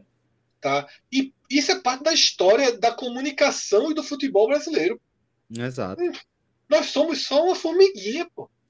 Nós somos hum. uma formiguinha. A gente no meio da história da, é, da comunicação. Então, pô, minhoca quer ser São Paulo. São Paulo pode ter emocionado ele e não faz da vida dele. É, Isso é, é mais que, importante do que tu, tudo. Por incrível que pareça, hoje eu fico muito mais motivado em ver, é, estar preocupado com o Ferroviário, com o Fortaleza e o Ceará do que propriamente com o São Paulo, que ainda me irrita, que, que é uma paixão que está ali guardada, entendeu? Mas assim, eu me tornei mais frio quanto a isso. Não é algo tão, tão sensível como eu era antes, sabe? O quanto, por exemplo, eu chorei em 2000 em ver o gol do Cruzeiro no final. Aquilo me abalou, entendeu? O quanto eu vibrei com o gol do Mila em 93 no Mundial de ah, eu, vibrei, eu vibrei com aquele. É, entendeu? Eu então, assim, é, pois é, era algo. Hoje eu tô contra, época, viu? Hoje até, eu tô até contra. Porque, até porque naquela época, né, Fred, era um contexto que não era nem o São Paulo em si. Era como era se fosse Brasil, o Brasil. Né? O é. Brasil vinha de uma lacuna, né? De sem Isso. protagonismo no mundo, né? E o São Paulo conseguiu ali meio que superar, né? Pô, velho, era batendo no, no time internacional, o Brasil não tinha isso, e depois em 94 né, conseguiu vencer de novo. Não por acaso tinha Raí, tinha Leonardo, aquela seleção. É, é, é foi a base da seleção brasileira que uhum. enfrentou o Milan, que era a base da Itália, né? Que tinha alguns Exatamente. jogadores ali. Oh, é, Moraes Neto é, mandou uma mensagem aqui que essa é de doer, velho. Essa, meu amigo, é mesmo que uma canelada. É o clássico, a apaixonada torcida nordestina, esse povo hospitaleiro. puta que pariu. Essa é de arrombar. Bom, galera, é, eu vou dizer o seguinte: é, esse programa aqui e essa live aqui foi das mais bacanas que eu já participei. Tá? Adorei esse debate que a gente teve, até acabou mudando a pauta que a gente tinha traçado uhum. originalmente. Né? Inicialmente a gente tinha pensado em passar rapidamente por esse tópico é, desse recorte da, da oitava rodada, colocando é, é, Grêmio, São Paulo na, no Z4, Botafogo, Vasco, Cruzeiro fora do G4, era para ser coisa de 20 minutinhos, mas aí o debate se estendeu e a análise das rodadas, das oitavas rodadas da Série A e B, ela entra aí no, no numa, um buraco de minhoca. Eita, calma. Ela entra num lapso temporal, acho que ficou melhor assim. E pior que foi Excesso. É, foi, é... tipo, foi tipo o, o, o, o leitão, né? É, quando eu fazia. o leitãozinho do maestro. Quando eu fazia, quando eu fazia coluna diário, Felipe era editor, Felipe tinha um caderninho que ele anotava quando eu escrevia sobre o esporte, sobre o Santa, sobre o Náutico. Porque ele dizia, não escreve do esporte, faz um caderninho aí para anotar. Ele anotava. E aí Depois tinha, eu vou contar uma dessa. É, e aí tinha a quarta opção, que era asterisco que é quando a coluna era sobre outro assunto, mas era boa. Quando era sobre outro assunto, ele achava uma merda, tipo, ele desconsiderava, entrava para mas assim, que era coluna boa, né? Que é tipo, ó, ó hoje chegar apertar, hoje, hoje é asterisco, viu? Aí era asterisco. Esse, esse, esse programa aqui, essa live é asterisco. Boa. Asterisco, boa, boa. Boa, boa. boa. Cauê, tem um asterisco aí para trazer para a gente também? Rapaz, não, o Fred falando aí de de clube de mensuração, né? De, de participação. Só me lembro uma vez, lá na época da Folha de Pernambuco, a, a, o caderno de esporte tinha quatro páginas. E, e, as internas eram preto e branco. E as, e as que envelopavam, né? A primeira e a, e a quarta eram coloridas. E eu me lembro, pô, o torcedor do Santa Cruz ligou uma vez. O Santa Cruz já estava na Série C, ou foi Série D. E aí o cara ligou lá reclamando: não, porque o, o Santa Cruz vocês não dão espaço, aí só tem rubro-negro, aquele discurso de sempre que de redação a gente é acostumado, né? Aí eu disse, não, rapaz, mas o Santa Cruz, veja o espaço, mas o Santa Cruz é porque não tá, tá em final de temporada, já tá de férias. Ele, não, tá certo, gostei seu argumento. Agora, porque o Santa Cruz toda vez é na preto e branco? Foi fora.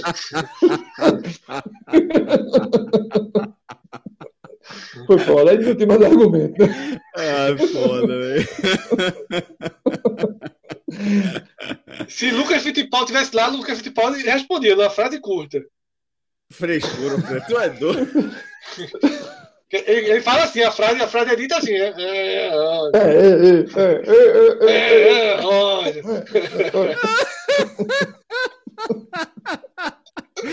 Galera, obrigado demais pela resenha. Pedi pra turma da edição botar um asterisco aqui na nossa live, tá?